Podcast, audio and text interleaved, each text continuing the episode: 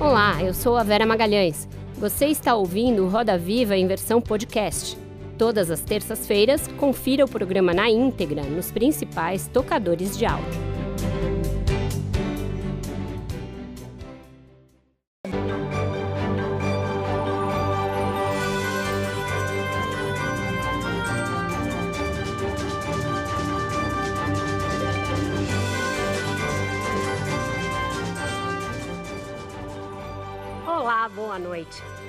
Muito bem-vindos ao Roda Viva.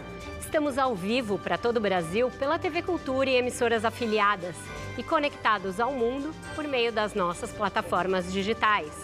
Nós damos continuidade hoje às sabatinas com os principais candidatos à presidência da República. Ele está na sua quarta campanha presidencial.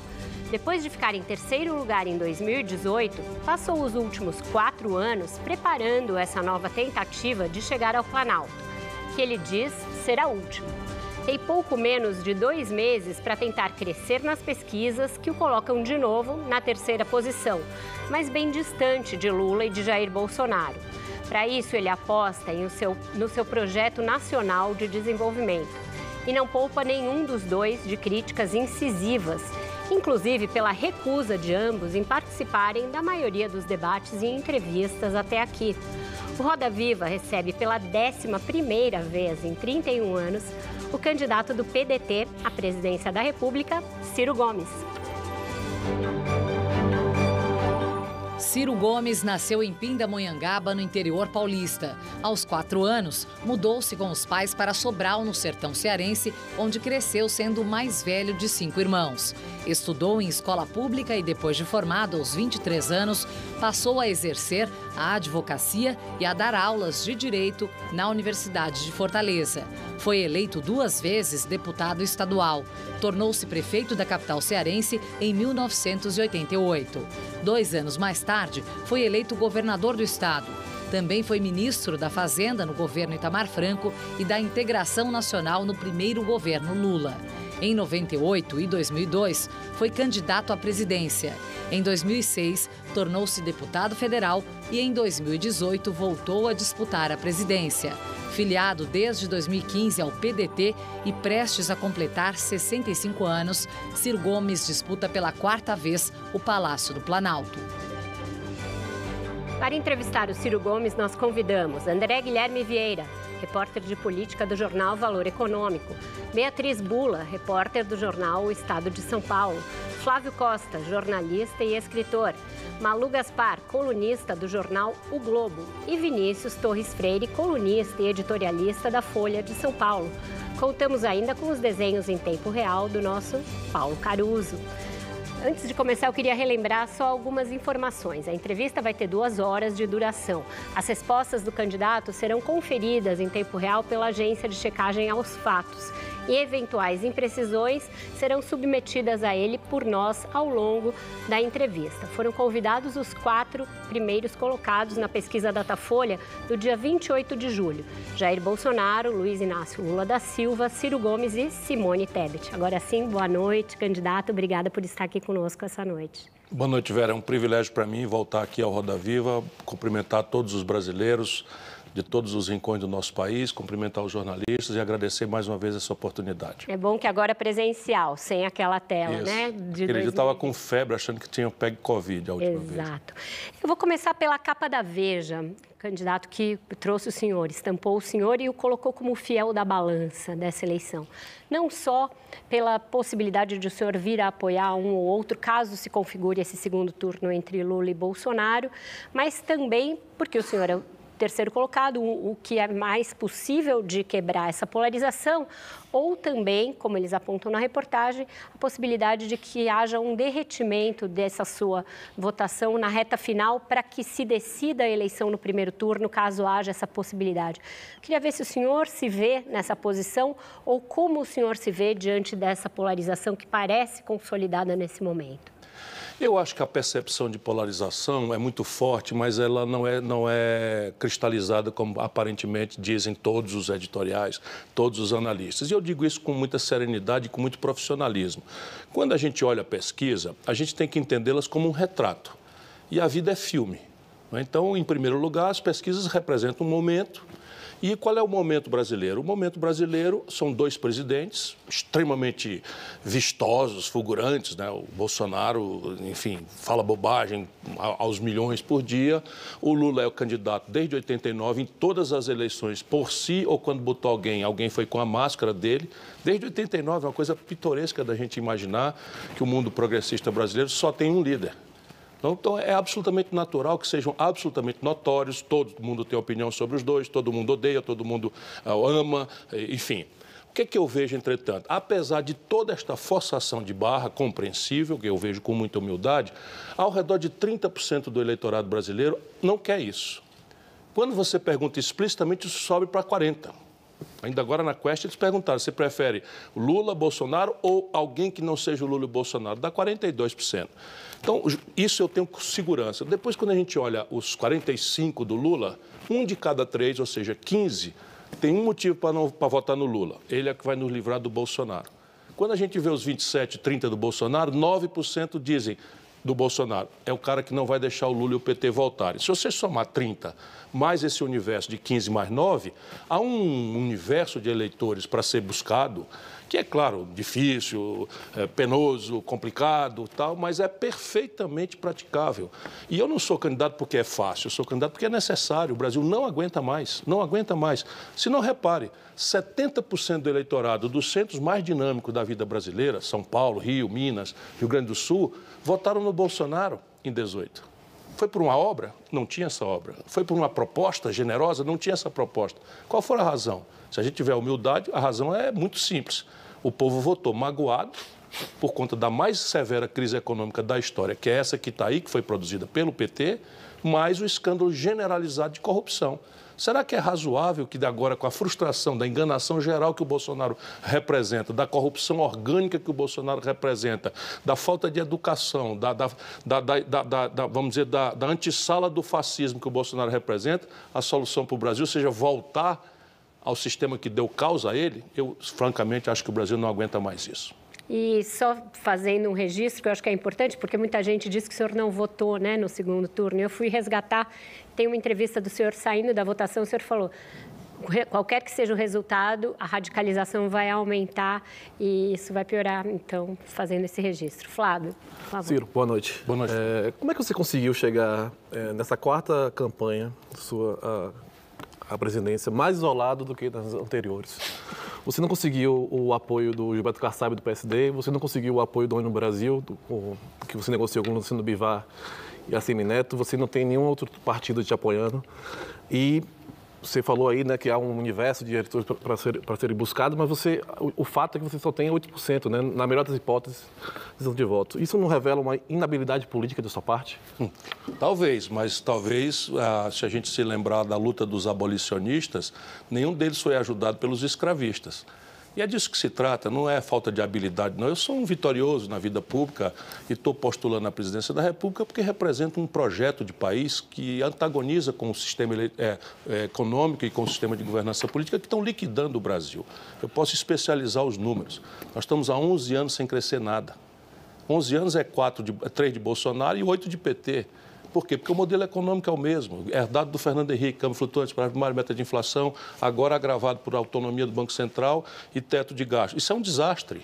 É um desastre que 70% do povo trabalhador sente na pele ou pelo desemprego aberto, ou pela, pela informalidade mais selvagem da história, ou porque a renda média está no menor valor desde a de, da série histórica, ou porque o salário mínimo tem o pior poder de compra, ou porque a inadimplência atingiu 66 milhões e 600 mil brasileiros. Sabe, é um desastre a olhos vistos, mas a elite brasileira quer manter isso. Por quê? Porque uma fração pequena da nossa elite ganha muito dinheiro com isso. E a desgraça do Brasil é que os hábeis da política se venderam a esse sistema. O Lula beijou a, a, cruz, o Bolsonaro repete. Qual é o modelo econômico? As pessoas dizem, ah, o Ciro está criticando. Estou fazendo uma reflexão. É ou não é o mesmo modelo econômico? Câmbio flutuante, para maior meta de inflação, Fernando Henrique, Lula, Dilma, Michel Temer, é Bolsonaro. É o mesmo. E o modelo de governança política, irmão? O Bolsonaro está afiliado no partido do Valdemar Costa Neto, que vem a ser o cara a quem o Lula deu DENIT para roubar, foi condenado e preso no mensalão. Preso e condenado no mensalão. O Roberto Jefferson, que aparece na defesa do Collor naquela noite do impeachment, era governador, lutei pelo impeachment, surge como dono dos Correios que o Lula deu para ele roubar, e detona o escândalo do mensalão e aparece agora lugar-tenente do Bolsonaro. Se a gente não perceber isso, Flávio, então repare, é, é, é defeito meu? Não, não sou eu assim que vou me autoelogiar, mas eu tenho uma vida pública relativamente exitosa que mostra que alguma arte eu tenho nessa área. Agora eu represento porque eu não quero ser presidente do Brasil para replicar esse modelo e veja no que deu. Olha o que, é que aconteceu, o que, é que a gente precisa parar para pensar todas as eleições. Collor governou com essa gente e com esse modelo foi caçado. Fernando Henrique governou com essa gente, o PSDB perdeu a condição de disputar a eleição nacional. O, e não foi caçado, não é? mas o Lula pediu impeachment dele. Lula governou com essa gente foi parar na cadeia. Dilma governou com essa gente foi caçada. Michel Temer governou com essa gente foi preso. Sabe? Não é possível. O Bolsonaro está desmoralizado. Então, alguma, alguma inabilidade? você vai dizer como jornalista independente. Agora, eu creio que é muito mais o, o trabalho de um abolicionista que não vai ser ajudado por um escravista. André. Tudo bem, candidato? Pegando esse gancho que o senhor falou, o senhor não acha que, de repente, a, a, o eleitorado, de uma forma generalizada, se cansou da temática anticorrupção, que foi esgarçada com tantos anos de Lava Jato, e essas pesquisas que o senhor diz que não estão cristalizadas, mas que desde lá de trás até agora, 50 dias da eleição, mostram o cenário ali com o Lula com um percentual mais alto, o Bolsonaro em seguida, e o senhor lá na terceira posição com 6, 8, vai, 10 que seja. Isso não, não, não pode ser um indicativo de que as pessoas se cansaram dessa, dessa questão, não se preocupam com essa questão de que o Lula, o PT foram supostamente corruptos, que o Bolsonaro supostamente é corrupto, e isso não está pautando a decisão do eleitor? Sem dúvida nenhuma, a centralidade do tema corrupção cedeu lugar ao drama social e econômico do povo brasileiro. Mas o mais grave aqui, e essa é a tarefa que eu quero é, sustentar, e eu não sou candidato porque é fácil, vou repetir, eu sou candidato porque é necessário. Repare, se você tem uma elite, intelectuais, cientistas, artistas, juventude, relativizando valores, essa sociedade está doente. Percebe? Porque o papel dos intelectuais numa sociedade minimamente sadia, se a gente pode falar em doença social, e eu acho que o Brasil é um corpo socialmente muito doente, você tem hoje todo mundo relativizando. Percebe? Então, é uma deserção do, do combate das, das, vanguardas eh, intelectuais do país. Por quê? Porque cá embaixo, o que está acontecendo na população brasileira? Está se relativizando de uma forma absolutamente chocante de que corrupção é uma inerência da política. Uhum. Isso destrói uma nação. Se você pedagogicamente ensina para o jovem, na adolescência, que, sabe, corrupção política é uma coisa normal, que é o que está acontecendo. Bolsonaro e Lula são dois corruptos, dois corruptores, e nós estamos fazendo de conta que não estamos vendo isso. Por quê? Porque no, no, no meio do povo, o drama do desemprego, do desalento, da caristia, a inflação dos alimentos está em 15%. Então, o desespero da população é tão grande e a sensação cínica que a elite passa de que corrupção é isso mesmo, que todo mundo é corrupto, eu não aceito isso porque eu não sou. Mas a pesquisa não mostra, desculpa, a pesquisa não mostra que pode ser que não haja um ponto de retorno? Ou seja, no sentido de, de, um, de um, outro nome que não seja Veja, os dois Uma pontos. das impertinências dessa corrupção de costumes do Brasil é a frequência com que bancos pagam pesquisas no país. Para quê? Para sistematizar esse efeito psicológico de antecipar a decisão popular, de maneira que todos os candidatos aceitos pelo sistema se obrigam ao mesmo sistema, ao mesmo modelo. Não tem paranoia nenhuma nisso. É uma coisa absolutamente objetiva. Por que, que o comércio, a indústria não pagam pesquisas no Brasil? E nós estamos há dois anos produzindo isso. Vocês vão ver o que vai acontecer agora, quando começar a tomar centralidade no imaginário popular, com a televisão, porque a nossa a esmagadora maioria do nosso povo não tem internet, não tem tablet, não tem celular com, com imagem para participar desse debate que está dando isso daí. Você vai ver o que vai acontecer. Malu. Bom, queria pegar então esse gancho das pesquisas. O senhor falou das pesquisas, que as pesquisas são financiadas por bancos e por isso elas. É uma constatação. Sim, mas isso significa que elas sejam menos confiáveis, o senhor acha? Não, Só para eu seguir com a minha Perdão, pesquisa é retrato. Não serei eu, uma pessoa que dou valor à ciência, que vou negar pesquisa. É, então. Você precisa saber ler pesquisa. Porque você tá saber tá ler pesquisa. Esse é o problema. É que no Brasil não só os bancos pagam as pesquisas, como a leitura também. É fato. Mas, dizer, por exemplo... FSB, BTG, não sei quem, XP, não sei quem, Pactual. É, é, um fato, é uma constatação. Você não acha exótico E qual isso? é a pergunta? Não, a pergunta era justamente como o senhor usou agora o resultado de uma pesquisa para dizer que 42% das pessoas preferem alguém que não seja Lula e nem Bolsonaro. Por outro lado, as pesquisas estão mostrando que cerca de 70% mais ou menos da população já afirma já ter decidido o voto e acabou também de falar que existe uma é, como se fosse uma forçação. O senhor usou esse termo, uma forçação para que se mantenha essa disputa É, entre os sistema, dois. O sistema no Brasil é muito profissionalmente disciplinado para confinar. Quando o Lula assina a carta aos brasileiros, ele se demite de uma história de vida. Então, só que E o, e o Lula está dizendo agora para a elite que ele quer salvar o Brasil do fascismo. Com isso, ele relativiza todas as contradições sociais, econômicas e morais, percebe? E ficamos só no fascismo, como se não houvesse um dia seguinte, um país destruído, uma terra arrasada por ser reconstruída. Só um minutinho para concluir o raciocínio. Porém, veja, Perguntou ainda. o que é? Ela nem fez a pergunta ainda. Ah, eu interrompi? Ela, ela fez um preâmbulo, Ah, não tá bom, foi então culpa desculpa. sua exatamente. Malu, qual é a A pergunta? pergunta era o seguinte, é porque eu me lembrei de quando o, o seu atual marqueteiro João Santana esteve aqui, ele disse que ele sabia qual era a fórmula para quebrar a polarização e que, inclusive, meio que cantou o senhor ao vivo, dizendo que tinha o candidato, que o candidato seria o senhor. O senhor contratou o João Santana, o João Santana ganha 315 mil reais por mês e o senhor não saiu dos 6, 7% nas pesquisas. Eu entendo que o senhor está relativizando as pesquisas, porém, o senhor também usa as pesquisas na sua leitura, como o senhor falou. Então, afinal, não existe maneira nessa eleição de quebrar a polarização? Que. O João Santana não tinha a fórmula que ele É. disse que tinha? O que, que aconteceu? Claro que existe. A forma de quebrar a polarização é ter humildade, disciplina, frequentar os debates, as sabatinas e tentar mostrar ao povo brasileiro a necessidade de construir uma alternativa.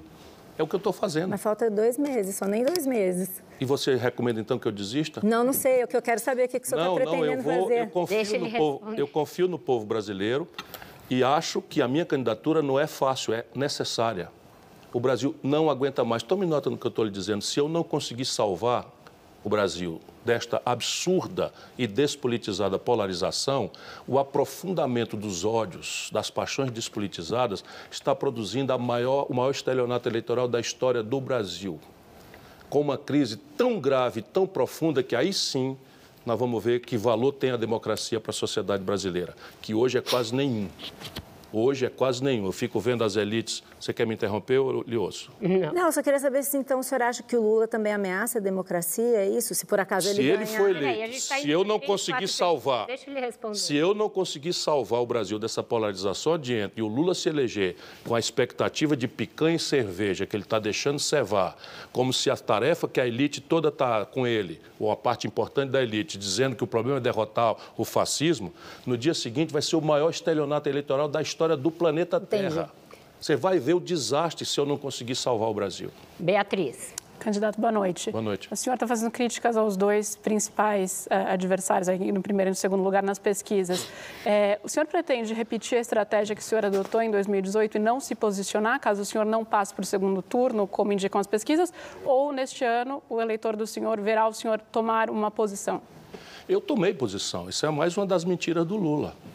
A, a Vera, na introdução aqui da nossa coisa, disse que recuperou as imagens, mas tão simples aí na internet, todo mundo pode ver. O senhor foi votar, mas o senhor viajou para Paris quando À noite, havia um na noite, na noite eu declarei, eu declarei o meu voto no Haddad, participei de uma reunião da executiva nacional do partido e, e- e pesei, porque o partido queria declarar neutralidade, eu pesei em favor do Haddad.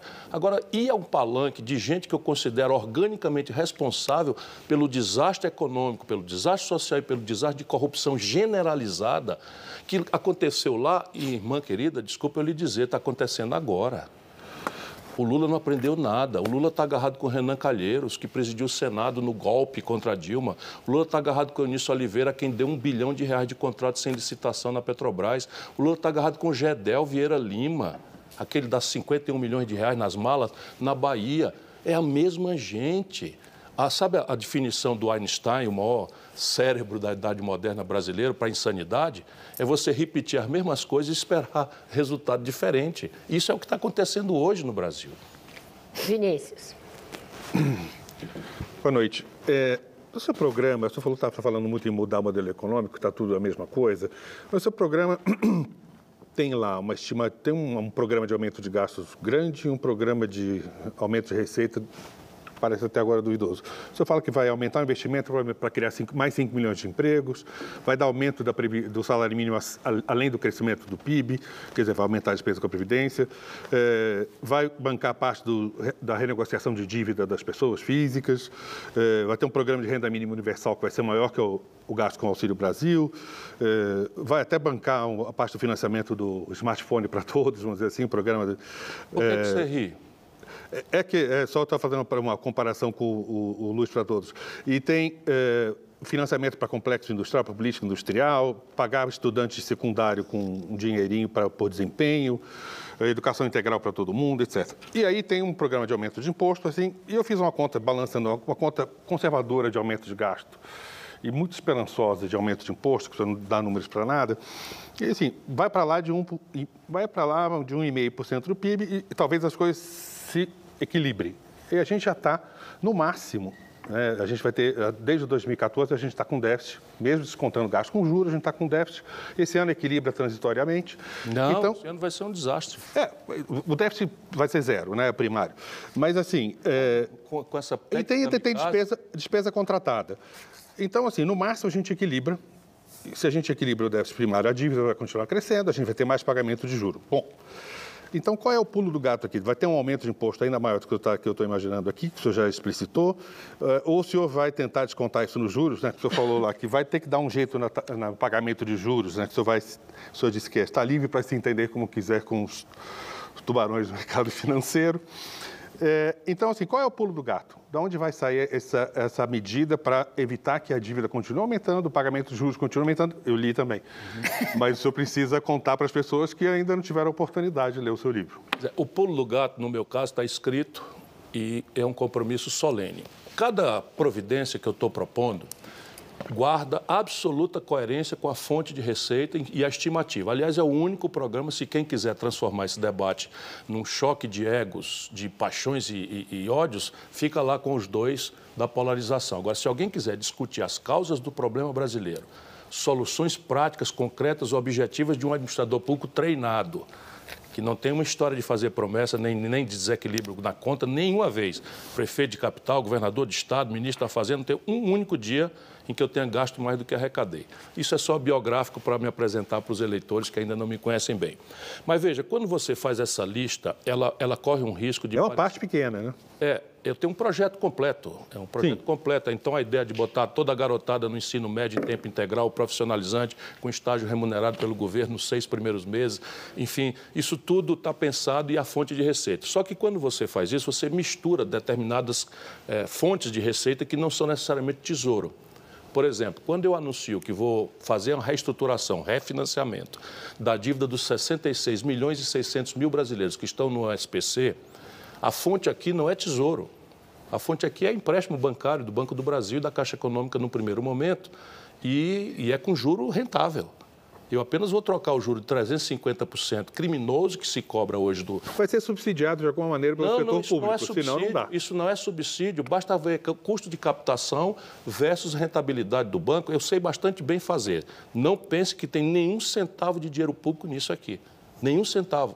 É apenas eu vou emancipar 66 milhões e 600 mil pessoas que tomaram um crediário de 600 reais, pagaram 300 e estão devendo mil porque o Brasil virou um, um lugar sem dono, onde se, se, se, se destrói a, a, a, economia popular e 6 milhões de empresas também serão chamadas ao refinanciamento. O lastro aqui, reservas cambiais, em que eu vou trocar juro brasileiro por juro zero internacional, o câmbio está numa posição de equilíbrio que não vai precisar nenhum tipo de hedge mais caro e eu faço com que haja uma retomada do investimento empresarial. Agora, no Tesouro está também está realmente a minha chave para outras questões. Por exemplo, quando eu anuncio um programa de renda mínima de cidadania de mil reais em média por domicílio, eu estou com o lastro todo fechado. Domicílio é com necessidade, né? não para todos. Né? Não, para todos os pobres, só para abaixo da linha. Mas é recebe Auxílio Brasil, por exemplo. É a linha de pobreza milhões, tá? toda, tá? não é a, extrema pobreza, a linha de pobreza toda. 517 reais por cabeça, por pessoa é a faixa de corte.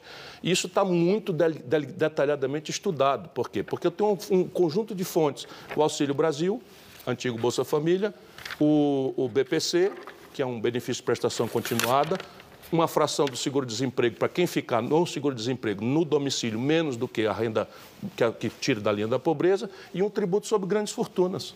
De meio a 1,5% sobre os patrimônios superiores a 20 milhões de reais, eu atinjo 60 mil contribuintes. Candidato. Ali é a selvageria. Não, pera um pouquinho, calma. Então, veja bem, isso aqui eu estou propondo. Eu estou propondo que nós façamos uma progressividade maior do imposto de renda. Eu estudei tudo isso. Eu fui ministro da Fazenda, eu cobrei uma alíquota de 35% nos supersalários.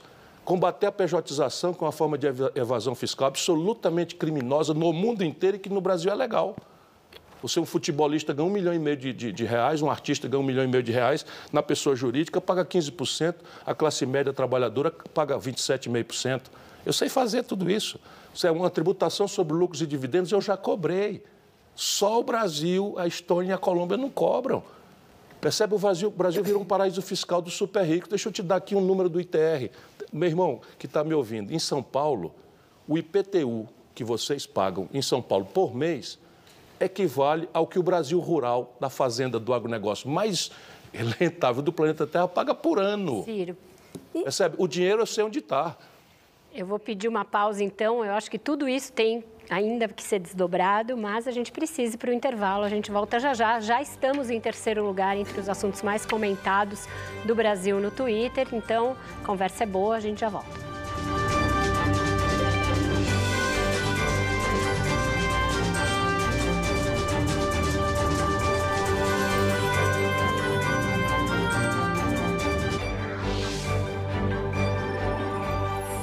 Inovar para evoluir. Bradesco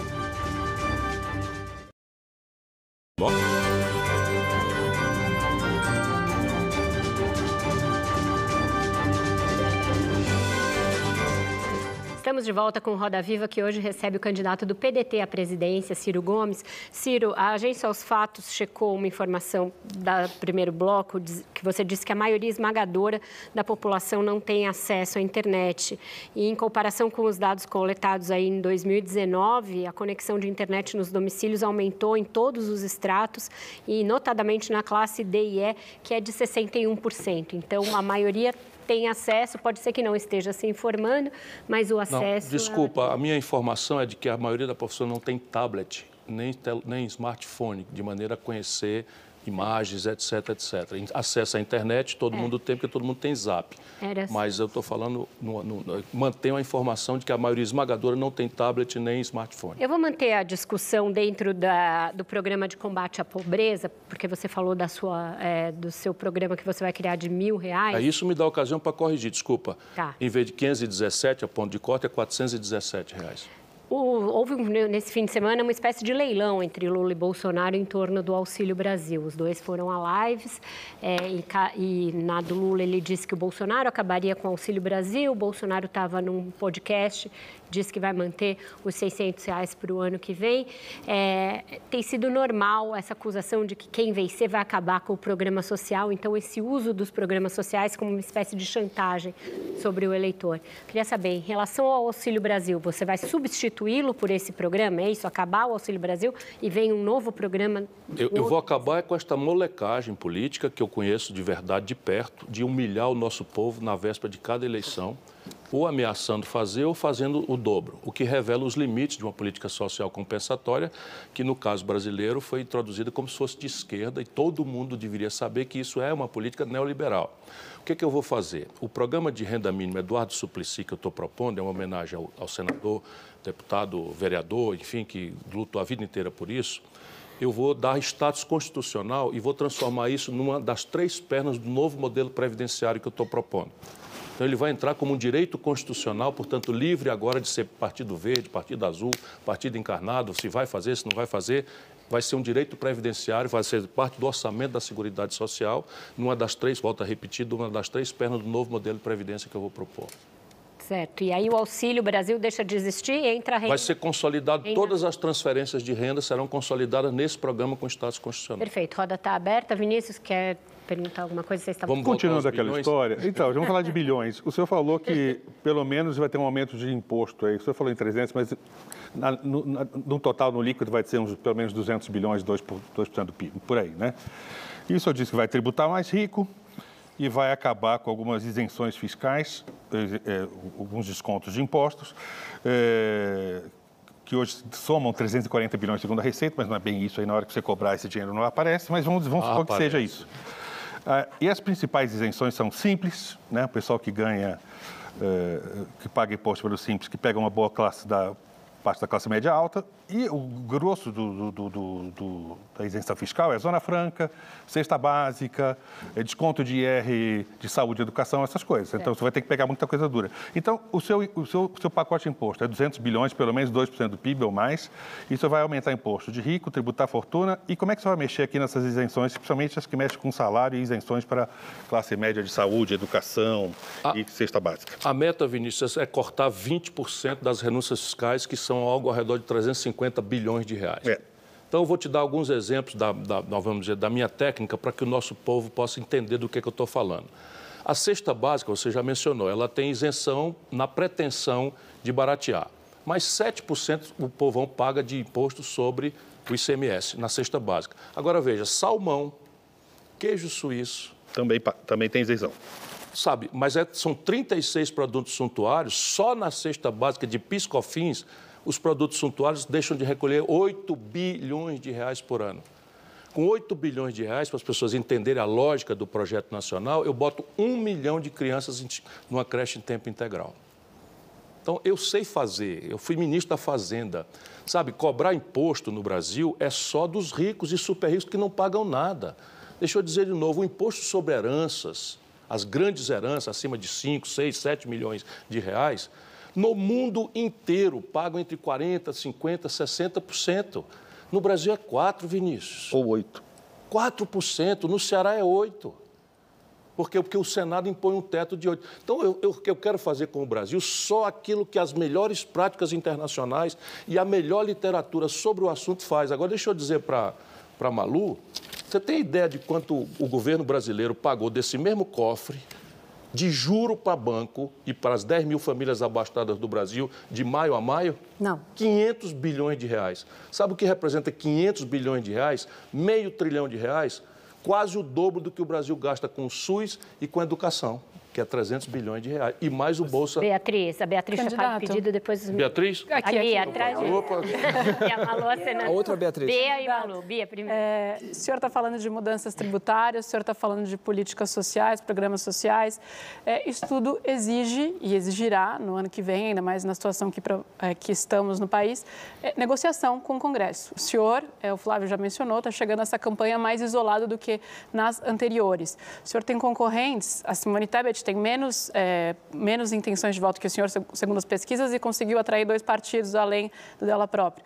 É, o ex-presidente Lula está chegando com um amplo número de partidos. Como o senhor pretende governar é, e, e, aplicar, portanto, conseguir concretizar essas promessas que o senhor coloca como candidato, é, tendo somente o PDT e aí pergunto também, é, não é preciso de um certo grau de pragmatismo na política para conseguir fazer acordos e implementar as suas ideias e o seu ah, projeto? Sem dúvida. Não é possível que a essa altura da minha vida eu seja confundido com algum marciano ingênuo que acabou de chegar na praça. Não é? Deixa eu dizer para vocês, olha, eu recuperei e vou recuperar de novo. Esse modelo de governança política só produz desastre e crise, sem exceção. E como será? Collor, Fernando Henrique eu, eu, eu, eu, quero só reforçar, porque se a gente repetir a mesma prática, vai dar no mesmo resultado. Sabe, você imagina o Lula se eleger, deixar o, o povo acreditar que ele vai trazer o paraíso para a terra, essa memória afetiva do passado. Ele mesmo tem a menor noção do que mudou na, na questão brasileira e do mundo.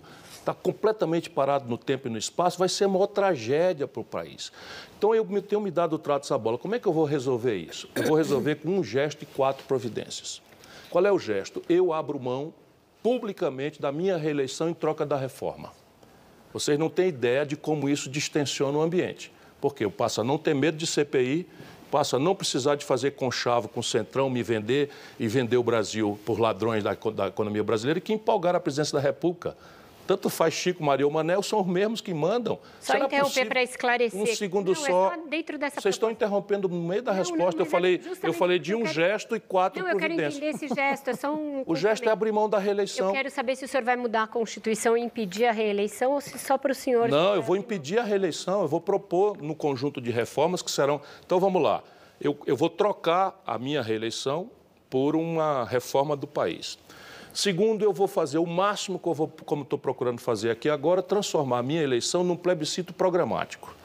Então vamos discutir. O Vinícius vai dizer: cadê os bilhões? Está aqui a proposta. Eu duvido que alguém tenha alguma proposta. Eu estou dando a cara para bater. Vai ser aqui, vou cobrar imposto acolá e tal. Então os, o lobista do, do salmão vai trabalhar muito contra mim. A localiza, né, a localiza não paga imposto era o secretário de, de, de, privatização do Bolsonaro, o Salim Matar, eu escolhi por isso, para dar um exemplo de como é que a farra fiscal para os super ricos no Brasil, regime especial de compra no, no, direto, sem passar pelos concessionários, ICMS antecipado, e o carro que roda em Rondônia, em Fortaleza ou, ou, ou em Santana do Livramento, o emplacamento é em Belo Horizonte para não pagar IPVA. E Minas Gerais quebrado com a liminar sem pagar a, a dívida com a União Federal. Esse é o problema, percebe? Não é questão de habilidade política. Você imagina, por que então que a Tebet, com 1%, sendo uma pessoa muito valorosa, eu tenho uma estima, afeto, respeito, mas por quê? Vamos nos perguntar. Por que, que ela com 1% consegue três partidos e eu não? Você acha que é por inabilidade? E as quatro providências? Eu estava dizendo. Então, as quatro providências é, primeiro, o gesto é abrir mão da reeleição. Portanto, eu não tenho medo de CPI e nem preciso fazer conchavo para me reeleger. Vou governar o país para fazer a reforma. Vou transformar a minha eleição num plebiscito programático. O que é que eu vou fazer, de onde vem o dinheiro, quanto custa, etc, etc, etc, etc. Segundo, isso diminui muito a distância entre um presidente reformista e um Congresso que não é propriamente corrupto, é um Congresso municipalista que tende a, a repetir com muita simplicidade os lobbies, etc, etc.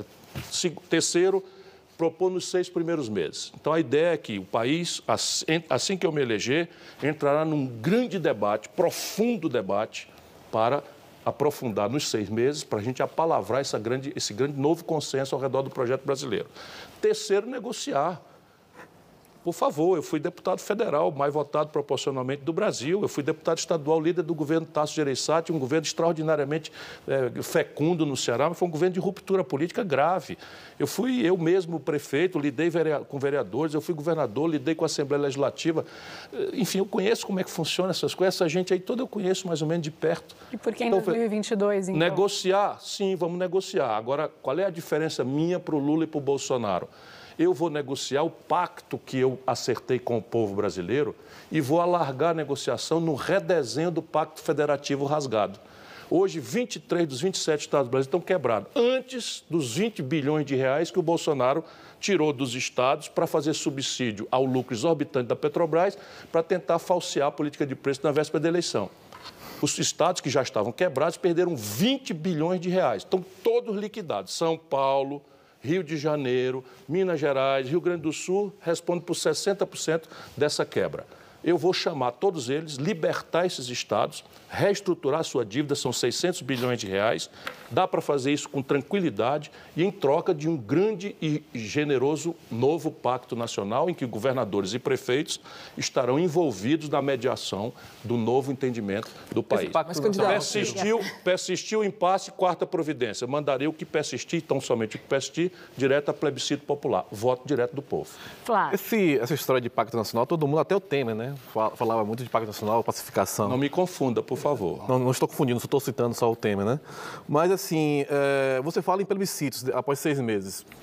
Isso não é tensionar mais essa relação com o Congresso, de, que é dominado hoje por Arthur Lira, Ciro Nogueira, essas raposas do Centrão, assim... Flávio, eu, eu, eu, eu não vejo... Eu, também, só para terminar, Ciro, é, eu não vejo como o simples ato de... É, é, renegar ou não, ou, ou, não né, disputar a reeleição vai fazer, sabe, vai distensionar essa, né, vai ser mais fácil é, conseguir aprovar suas medidas, né.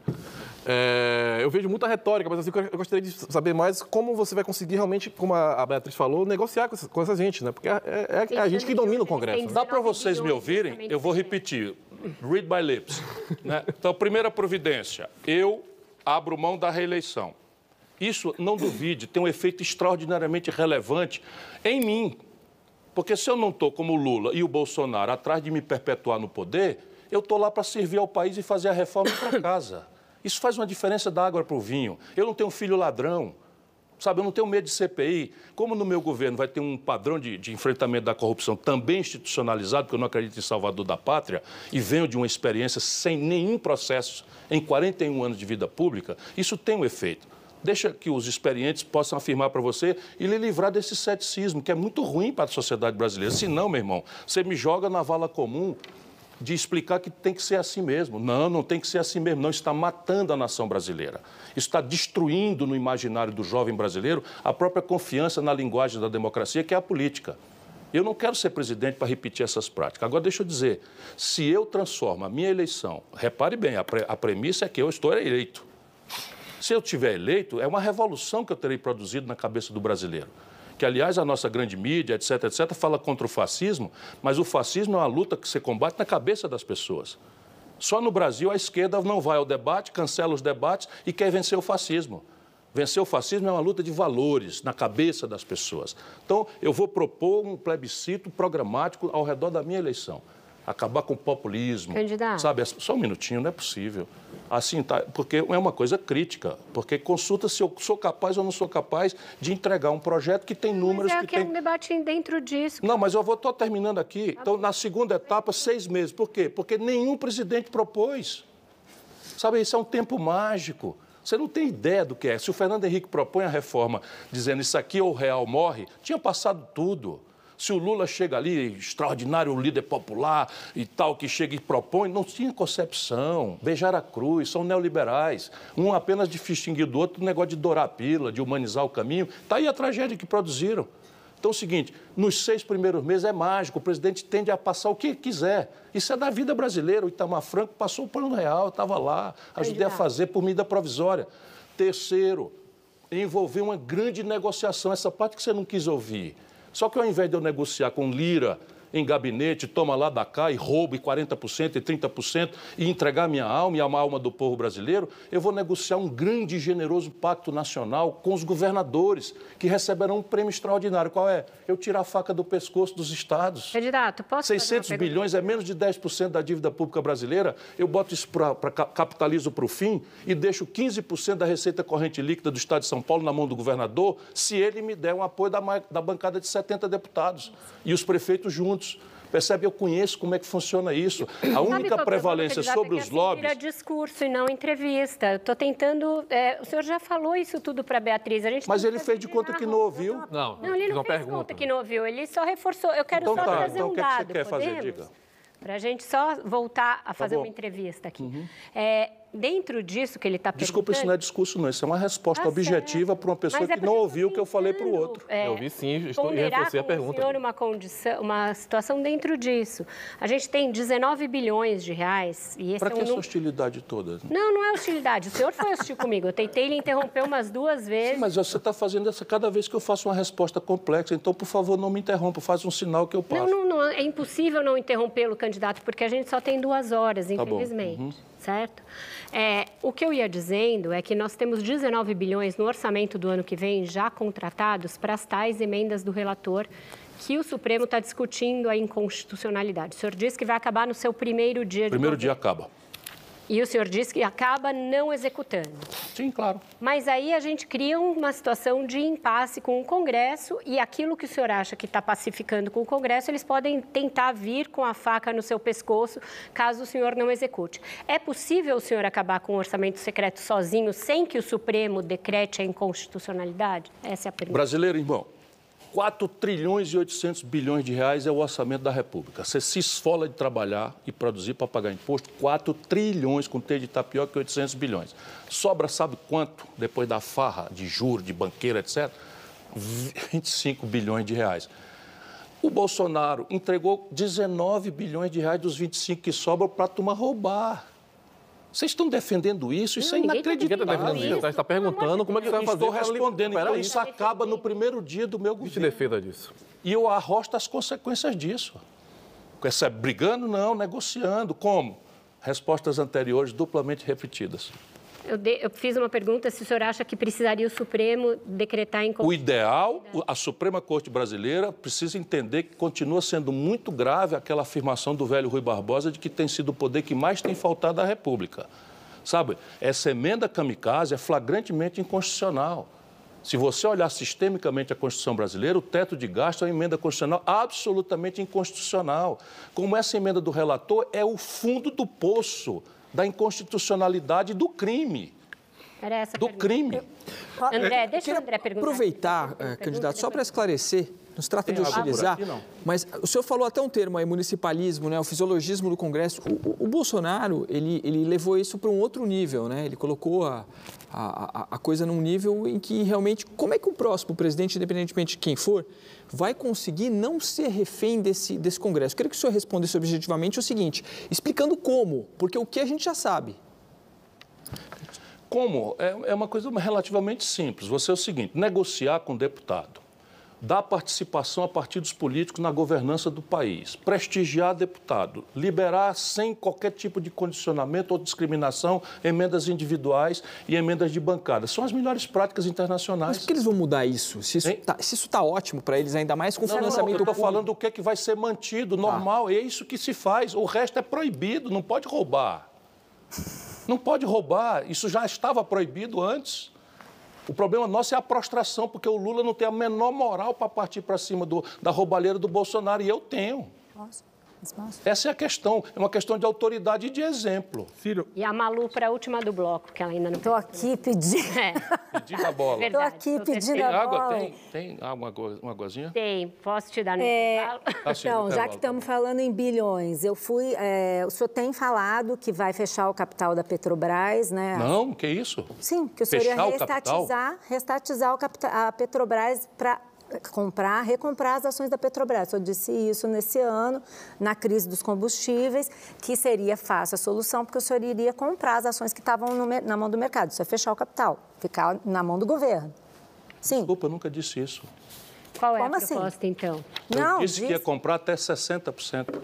Sim. Ela tem 50,1, 50,x, eu preciso comprar 9,x para fazer 60% do capital. Só isso, eu não vou fechar o capital Tá. da Petrobras. Por favor, eu nunca disse isso. Então, quanto que o senhor vai gastar comprando esse capital da Petrobras? Depende do valor das ações.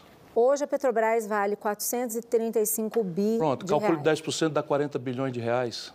Tá, 40 bilhões de reais. Aí o senhor vai gastar tudo isso Não, pra- não vou gastar, vou sacar das reservas cambiais. Eu vou trocar um ativo que está aplicado a zero e a- por, por um ativo real que se remunera com dividendos. E isso, está, isso não está no seu programa. Tá no meu mantido? programa? Não, Tá não no- está. Aqui não está. Desculpa, está no meu programa. Não está. Tá, Tá. Foi distribuído para a gente, não está. No que que a foi gente distribuído, recebeu do tá. TSE não eu- está. Não, sim, mas no TSE é um, é um resumo, que eles só, tinham, só aceitaram, só aceitaram 3 bits. e eu- uma pergunta, 3 Pum. Tá, então é o seguinte, são 40, 43 bilhões, você vai comprar 10% das ações da 9,6, Petrobras para é. fechar o capital. Não vou fechar o capital, querida. Desculpa, Desculpa, deixa eu explicar. vai- vai- a sociedade de economia mista permanecerá aberta, a sociedade com acionistas Tá, hoje o privados. governo tem Eu apenas 37. quero me assenhorear de 60% para quê? Para transformá-la numa grande e poderosa empresa global de energia limpa. Mas se o governo tem 37% das ações, então para chegar em 60% o senhor precisa comprar mais do que... Não, é das votantes. Desculpa, o governo tem 50, vírgula fração das, das, das ações preferenciais com direito a voto. Ok, Eu só então quero nós comprar 9,x para tomar o controle do Conselho de Administração. Ok, Situação das ações com direito a voto. então o senhor vai gastar 43 bi. Não vou gente- gastar, eu vou trocar um ativo financeiro por um ativo real. Pego um parte, uma fração da reserva e aplico em ações da Petrobras. Vamos lá, Vinícius. Ok, entendi. Para fechar o bloco, pergunta mas é papum Pum. mesmo. Em vez de falar de bilhões, se a gente está falando de Constituição, como é que você vai fazer para os militares voltarem para os quartéis e pararem de dar palpite? Olha, o nome disso é hierarquia e disciplina. E eu assumirei o comando em chefe das Forças Armadas e começo com algumas questões normativas e outras de maior profundidade. Normativa: militar da ativa não participará mais de cargo comissionado político. Todos estarão proibidos disso, porque haverá uma norma também nos primeiros dias do meu governo. Na sequência, eu vou, eu vou fazer um esforço imenso, eu tenho aqui uma das pessoas que mais entende disso, o Aldo Rebelo, de restaurar a condição de qualificação e de promoção, os critérios de promoção. Quando eu vejo um general como Pazuello, sabe, chegar ao generalato, alguma coisa profundamente está errada e quem promoveu foi o PT. Certo, com isso, então a gente fecha o nosso segundo bloco. Vai todo mundo tomar uma água, você também. E a gente volta já já com mais Ciro Gomes.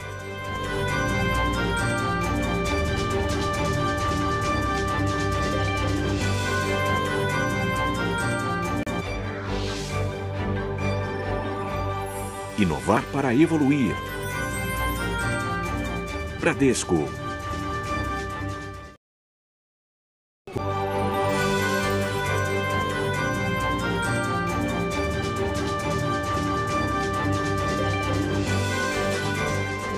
Estamos de volta com Roda Viva, com o candidato do PDT à presidência, Ciro Gomes. Ciro, eu queria que o senhor explicasse para o nosso telespectador o que o senhor pretende pôr no lugar da autonomia do Banco Central, da qual o senhor é um crítico contumaz? Eu primeiro preciso mandar um abraço para a dona Roberta, dizer ela essa discussão aqui é só os assuntos que, do Brasil. Eu tenho muito afeto e respeito por todos eles. Então é só porque eu sou meio veemente na defesa é a minha irmã que mandou mensagem que ele estava brigando muito comigo. Obrigada. Mas não estou brigando, não. É, enfim, deixa eu te falar. Eu vou substituir a autonomia que o Centrão com o Lira fizeram em plena pandemia, numa votação virtual de novo, o Supremo Tribunal Federal, pelo amor de Deus, votar a autonomia do Banco Central, ou seja, tirar a autoridade gestora da dívida pública, portanto, de toda a questão fiscal brasileira, da ingerência da presidência da República, no meio de uma pandemia, na votação virtual, é uma dessas aberrações que acontecem no Brasil que a gente não pode ficar calado. Agora, qual é a proposta que eu tenho?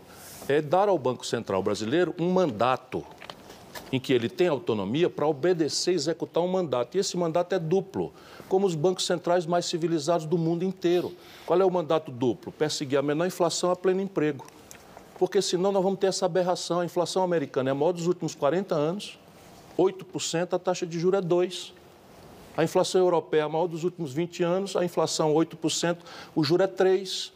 No Brasil, nós estamos com uma taxa de juros de 13,25%. O Bolsonaro está quase quebrando o recorde do PT, que colocou em 14,25%. Isso está destruindo a economia do Brasil e está levando a nação brasileira à iliquidez. A dívida pública brasileira só não galopou para perto de 100% já pelas pedaladas fiscais escandalosas que o Guedes está fazendo ante o silêncio. Sabe como ele é da turma? O silêncio impera. Mas o, o, o, Guedes pegou quase 500 bilhões de reais de remuneração das reservas cambiais, que é uma conta que você nunca sacou para o Tesouro, e meteu na dívida. Nós fizemos um projeto, o deputado Mauro Benevides Filho está aqui, para dar 170 bilhões de reais de fundos setoriais de natureza legal e não constitucional para lastrear o, o, socorro emergencial, o Guedes meteu no, no saco sem fundo da dívida. Esse país está sendo assaltado, é isso que eu quero acabar. Está aberta a roda, vamos lá. Ciro. É, queria que você esclarecesse uma, uma fala sua na última entrevista que você deu para o Valor Econômico. Você se classificou como, se referiu a si mesmo como abolicionista em terras escravistas, né? Mas nessa mesma entrevista, você comentando como seria né, um, um, eventual governo Lula, você falou que Lula ia botar um banqueiro na, na economia e entregar as políticas de papo furado palavras suas, mulher, índio e negro, para o PT se divertir. Como é que um abolicionista fala esse tipo de coisa? Eu queria que você esclarecesse o que, é, que são políticas de papo furado para você. Não, o, o, PT só trata essas questões como papo furado. Deixa eu te dar. Isso é, não, não ponha que eu estou dizendo que é. Não, você, eu estou citando ipsis litteris. Sim, mas é uma interpretação má. Está aqui, eu só citei essa frase. Eu queria que Sim, você mas veja, então reinterprete se eu lhe disser que eu estou acusando o PT de ter só conversa fiada em relação a essas políticas. É isso que eu quis dizer. Porque é isso o Lula. O Lula é o seguinte: o dinheiro fica com os banqueiros, o orçamento com o centrão e a roubalheira e entrega para o PT fazer essas, essa retórica balofa e ociosa da, da, homenagem às grandes causas brasileiras, mulheres, negros, jovens, etc. Deixa eu te dar um número. Quando o Lula tomou posse, o Brasil tinha 280 mil pessoas presas. O Lula meteu uma lei, 13 mil infração, 13.300, não sei das quantas, não sei direito o número da lei, mas é copiando dos Estados Unidos a, o combate às drogas, a guerra contra as drogas. Meteu quase 800 mil jovens negros e pobres da periferia na cadeia, enquanto faz a, o discurso sabe, a apologia, as, as, grandes questões. Papo furado é isso, não é eu que acho que isso é papo furado, não. Não, o que você faria diferente, então, na, na política? Tudo. É... Essa lei, por exemplo, vai ser revogada essa lei vai ser revogada. O avião do tráfico, por exemplo, ele vai, vai ter pena, se a gente não descriminalizar, vai ter pena diferente da de cadeia, se não tiver cometido violência. Isso é uma coisa simples, o mundo inteiro aprendeu a fazer. O mundo inteiro sabe qual é a lógica. Hoje é o seguinte: a polícia, para fazer de conta que está enfrentando, vai lá e prende o garoto que não estava cometendo violência nenhuma, mete num presídio condenado, naquela noite ele passa a ser um perigoso elemento das facções criminosas que estão mandando e desmandando na periferia do Brasil. Sabe quantos homens tem a Polícia Federal Brasileira e mulheres, né? o efetivo, policial, não é burocrata? Tem 11.600 pessoas. A descriminalização está no seu horizonte? Não, das drogas? a descriminalização não, o tipo de pena. Sim. Está aberta a roda, Vinícius. Eu queria voltar na história do, do Banco Central. É que o senhor disse, no final das contas, parece que o seu programa tem uma espécie de equilíbrio de gasto, de gasto corrente, né, fora juros, e despesa, e a gente não vai ter superávit, quer dizer, não vai ter arrecadação maior que a é, despesa fora juros. E com isso a dívida continua crescendo. Aí o senhor disse que o teto de gastos do seu programa que é uma das maiores aberrações econômicas. Né? É, então a impressão que dá é que a despesa vai aumentar, não vai ter teto, ou vai ter alguma limitação que eu não sei qual é do crescimento da dívida, e que ao mesmo tempo o senhor vai dar um jeito de segurar juros. Você disse que vai ter um mandato, o BC vai ter um mandato, você pode já dar o um mandato hoje em dia. É só chegar lá e mudar no comitê, de, de, no, no, Conselho Monetário Nacional e dizer qual é o, o que, o Banco Central pode fazer, mesmo sendo autônomo. Agora, é, o que, concretamente, eu não estou entendendo, você não vai, não vai ter teto, vai ter um equilíbrio de, de, primário, vai ter ainda déficit por causa do gasto com juros. Então, como é que vai ser essa, como é que vai ser essa contenção ao mesmo tempo? Do aumento da dívida e o senhor vai ter um controle maior sobre política monetária. Como é que vai ser isso? Vai, vai manter Você inflação tem... baixa, juro baixo e vai gastar mais? Você tem duas fórmulas de calcular o que é que eu pretendo fazer. O que eu já fiz ou o que eu proponho explícita e claramente. Então, o que eu já fiz? Eu fui ministro da Fazenda. Sim. Sob meu comando esteve o Banco Central Brasileiro. Qual foi a heresia que eu cometi? Nenhuma. Sabe qual foi o superávit primário que eu, que eu produzi? Na boca do caixa, 5,2% do PIB. Eu fui governador de um estado Sabe? Então você vai fazer um superávit primário grande é agora evidente, também? Agora. Mas é evidente, menos, menos para ganhar confiança do mercado e mais para não precisar do mercado. Então agora deixa eu lhe explicar o que é que eu estou pretendendo fazer com clareza. Primeiro, a proporção dívida-PIB é uma fração cujo numerador é dívida e o denominador é PIB. Se PIB tende a zero ou negativo, dívida tende a infinito. Isso é matemática básica para quem está com insônia. E esse é o problema. Faz 11 anos que o Brasil não cresce. Aqui a minha obsessão é voltar o país a crescer. Quando o país voltar a crescer, toda esta equação que lhe parece incongruente se resolve. Agora, como é que o país cresce? O país cresce se eu restaurar o consumo das famílias, que está colapsado porque a renda está na menor série histórica, o desemprego aberto, desde a, do PT, saiu de 4,5 para 12, agora está em 10, 9,5 e nunca mais desceu daí, e o crédito. Se o emprego e renda vem depois, o crédito é onde eu vou fazer uma política pública. A coerência do modelo é isso, é um projeto que está pensado, está escrito, tem experiências internacionais, a boa literatura. Eu só quero a oportunidade de mostrar isso para a população brasileira. Vou fazer o mesmo com as empresas. 6 milhões de empresas brasileiras estão inadimplentes. Quer dizer, de agora tem um surto de calote na empresa brasileira? Não, é o juro absolutamente criminoso. Há 26 anos, o juro brasileiro é consistentemente mais alto do que a rentabilidade média dos negócios. Isso é crime. Isso é corrupção institucionalizada, não há nenhuma explicação técnica que justifique isso. Eu estou lhe dizendo com a experiência de quem vivenciou. Terceiro movimento é o movimento de retomada do investimento público. Em tempos de depressão econômica, que é do que se trata, o Lord Keynes ensinava, mas agora o Green New Deal do, do, do, do, do Biden, o que a Alemanha está fazendo, o que a China fez a vida inteira, o que a Coreia fez, é um esforço de infraestrutura, de tecnologia, de ganho de produtividade para a economia respirar novamente. E quarto, um processo de reindustrialização forçada por alguns caminhos que são óbvios. Por exemplo, o meu livro previa o complexo industrial da saúde. Veio a pandemia, nós vimos doidamente o que, é que eu estava querendo falar. O Brasil importando máscara, irmão. Importando, sabe, é, coisas rudimentares, princípio ativo de vacina. O Brasil importa 80% do fertilizante da agricultura mais competitiva do mundo, da Rússia. Subiu 200%, está aí o povo pagando tomate lá em cima o preço. Por quê? Porque a Rússia tem uma confusão com a Ucrânia e o Brasil importa, tem daqui dentro tudo para produzir. O complexo da defesa, eu subi as paredes quando eu vi a Embraer ser alienada para ser fechada pela Boeing. Por quê? Porque nós temos uma, uma, uma estrutura militar ali de defesa com o Gripen, com, com, com, com o KC-390, que é uma coisa espetaculosa em matéria de emprego, de, de difusão tecnológica, de efeito civil. E, por fim, o petróleo, gás e bioenergia. Qual é o sentido de um país como o Brasil comprar em dólar, diesel? querosene de aviação quando a gente sabe fazer aqui dentro? Beatriz. Candidato, é, eu tenho duas. Uma muito rápida e engatando na pergunta do Flávio. O senhor é, vai se comprometer em algum tipo de é, número de mulheres ou é, negros e diversidade no seu ministério, no seu governo, se o senhor for eleito? O senhor tem isso previsto no seu plano de governo? Tem. Agora eu tenho mais a minha biografia. Eu fui prefeito da quinta maior cidade brasileira, mais da metade do orçamento foi dirigido por mulheres. Fui governador do oitavo estado brasileiro, mais da metade do orçamento foi dirigido por mulheres.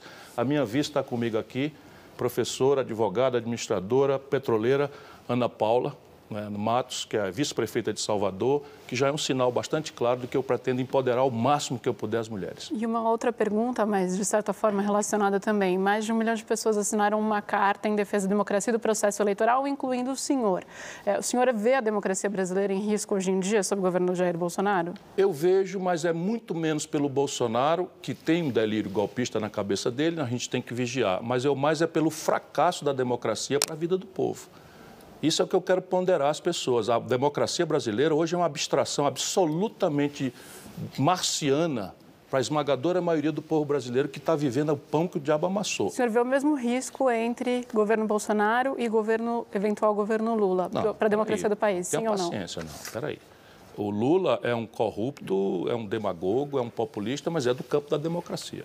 Antes de passar para Malu e para o André, a esse propósito, eu queria só entender uma declaração que o senhor deu numa entrevista recente, ao analisar se os militares embarcariam ou não nesse, nisso que o senhor chamou de delírio do Bolsonaro, o senhor disse que dos comandos militares, 12 são legalistas e 4 são suscetíveis aos apelos dele. O senhor poderia especificar quais são esses quatro? Mais do que isso, de 16 comandos, 12 têm posição legalista firme e quatro dúbias. Não sou propriamente, nenhum deles é golpista. Essas são informações dos meus diálogos. Em é. relação ao ministro da Defesa, o senhor acha que ele tem... O ministro da Defesa é golpista medularmente e pior, uma tragédia, um desastre completo. Malu, André, André se senhor, primeiro. Se o senhor for eleito, o senhor pretende, vamos colocar assim... Se você me der seu voto, ó, fica mais perto. Não, o voto só é simbólico. senhor vai precisar de muitos milhões. Mas, eh, na hipótese do senhor ser eleito, o senhor, o senhor vai colocar os militares nos seus devidos lugares? Eu pergunto Sim. por causa dessa questão Sim. de interferência no TSE. Sim, tá... será restaurada a hierarquia e a disciplina, que é a base em que se organiza uma força militar. E como? A autoridade não tem muito se explicitar, não. Normativo, a única coisa é que eu vou proibir militar da ativa de ocupar cargo político. Isso é uma excrescência, 3.800 militares estão dobrando salário hoje, ocupando cargo político. O símbolo trágico disso era o, era o Pazuello, um general da ativa, completamente incompetente, a corrupção correndo solta em assuntos dramaticamente graves, e agora um politiqueiro que inclusive descumpriu os, re, os, regulamentos militares, fazendo comício com o presidente.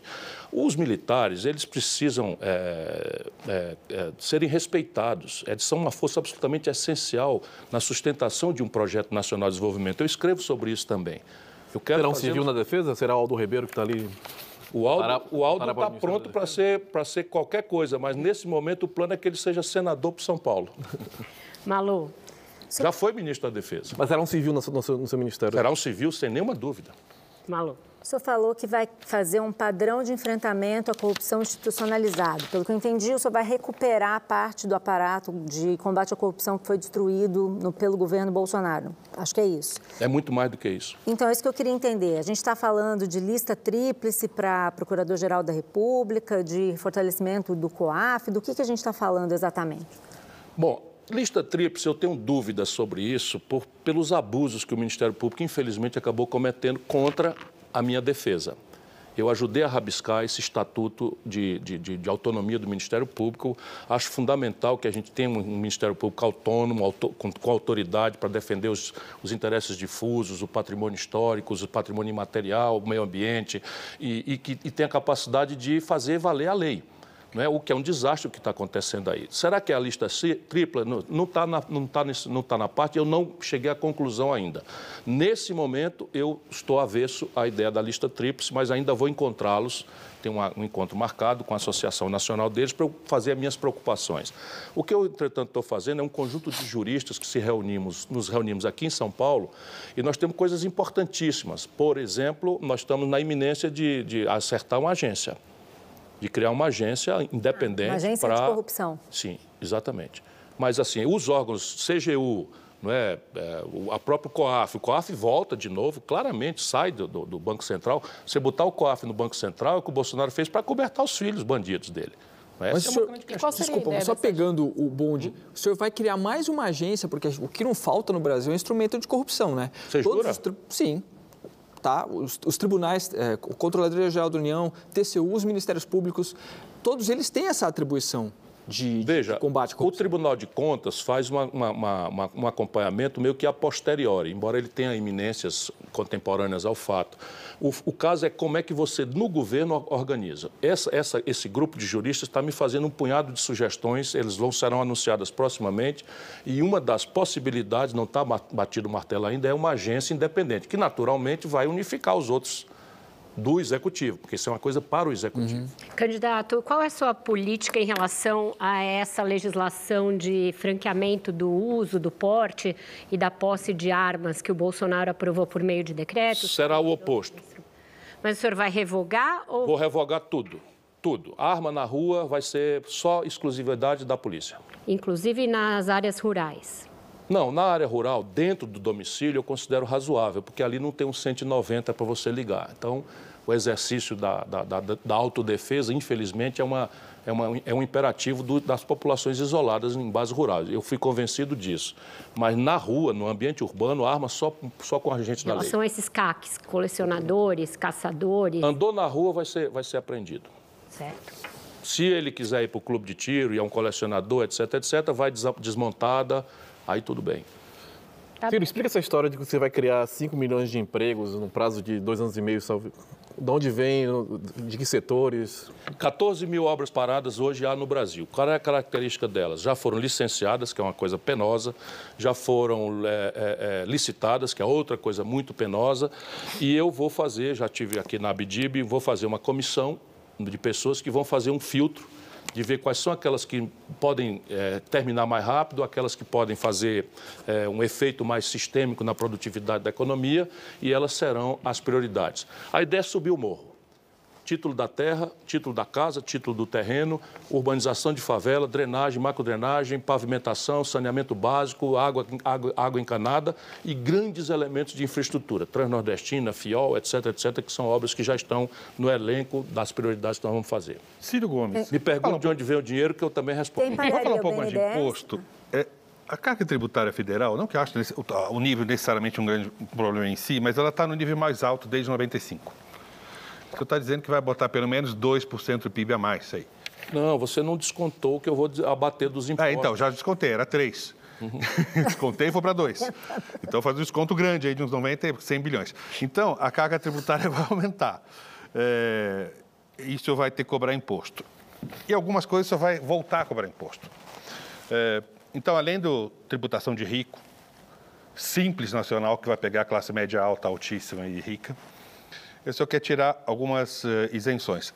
Zona Franca de Manaus vai ficar como está? Vai ficar e vai ser Sim. prestigiada. Então você vai continuar a isenção, que é uma das maiores, né? Mas repare, deixa, e simples. por favor, não Tudo passe bem, tão aligerado. o, o polo industrial de Manaus produz 8% da produção industrial brasileira.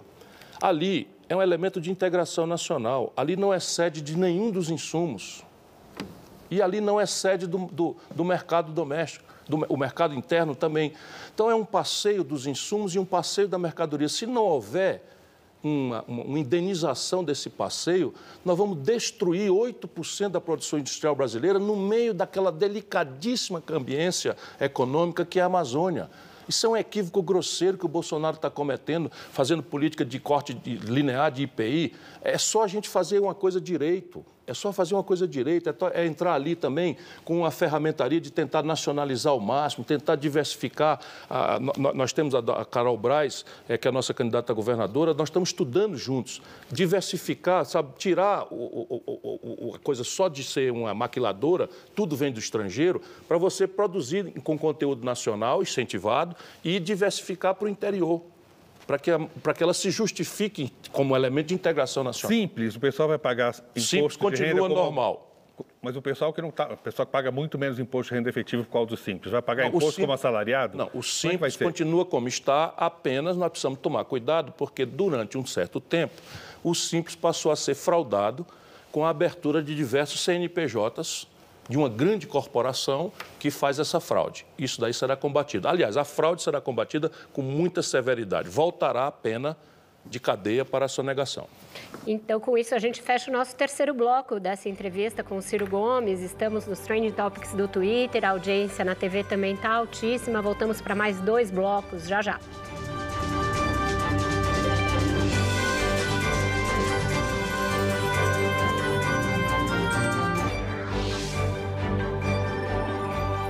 Inovar para evoluir. Bradesco.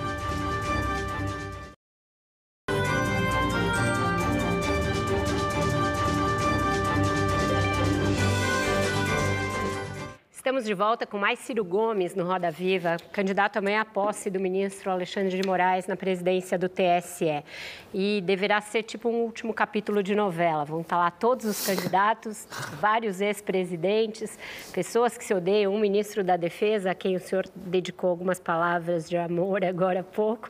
É, qual é o símbolo, primeiro, dessa solenidade? O que, que a presença do Bolsonaro lá indica? E como o senhor vê uma narrativa que ganhou corpo aí nas últimas semanas e da qual eu já digo que eu duvido, de possibilidade de acordo em que o Alexandre de Moraes acatasse uma parte das sugestões das Forças Armadas que já se mostraram inexequíveis tecnicamente? Bom, eu também vou, porque considero que é um elemento simbólico da convivência civilizada. É lamentável que na segunda década do século XXI a gente precise fazer um gesto dessa natureza, assinar manifestos pela democracia, quando a agenda do povo é tão gravemente trágica como está sendo, e essa é a minha preocupação: desemprego, sabe, inadimplência, humilhação do SPC, e violência e doença, etc. Enfim, mas nós estamos aí obrigados a esses rituais. Acho que o Bolsonaro está é, tá infletindo um pouco, o delírio dele é o seguinte: está marcado para o dia 7 de setembro. 10, 15 dias, 20, 30 dias atrás, 20 dias atrás, estava um tal de já ganhou do Lula e ele então recrudesce né, a negação do sistema, a negação das urnas e não sei o que e tal. De repente começaram aí a falar como se as pesquisas já tivessem tudo cristalizado, mudou tudo. Nos últimos 10 dias já começou outra conversa diferente, é que agora não mais, que o Bolsonaro está crescendo e tal. Aí ele diminui um pouco. Como isso está acontecendo agora, se não publicar outra pesquisa, ele vai, não é? Agora, o gesto de, de, de, de, cordialidade do Bolsonaro é pura falsidade. Pura falsidade. Agora, vale a pena a gente ver lá. Agora, uma coisa que eu considero grave é o Tribunal Superior Eleitoral ou os tribunais eleitorais ficarem dando trela para militar, enquanto militar, nestes assuntos civis. E eu quero dizer isso com todos os S e R's. Acho um erro grave. O que, é que o Ministério da Defesa tem a ver com urna? Nada. Você vai pastar, seu general, vai pastar, porque aqui quem manda é a lei, a Constituição. Mas no país todo mundo tem medo dos militares, né? Menos a, eu. A gente não resolve essa... essa... Menos eu. Malu. Bom, tem dois episódios das suas... Agora, o cretino é o PT passar 14 anos e não alterar nada os critérios, nem de promoção e nem de formação, para a gente ficar nesse tipo de coisa aí. Pois é, falando em PT, eu ia perguntar sobre dois episódios da sua trajetória de convivência com o Lula é, sobre os quais eu tenho muita curiosidade. Uma é sobre 2018, quando o senhor volta de Paris e o senhor faz uma live em que o senhor diz é, que naquele momento o senhor não se posicionaria, tá? o senhor disse assim, todo mundo preferia que eu, com o meu estilo, tomasse um lado e participasse da campanha. Mas eu não quero fazer isso por uma razão muito prática que eu não quero dizer agora. É, se eu não posso ajudar, atrapalhar é que eu não quero. Depois, em setembro de 2020, vocês se encontraram novamente é, no Instituto Lula. Foi uma conversa costurada pelo Camilo Santana, da qual se soube pouco houve um clima de pacificação, mas também houve uma conversa dura.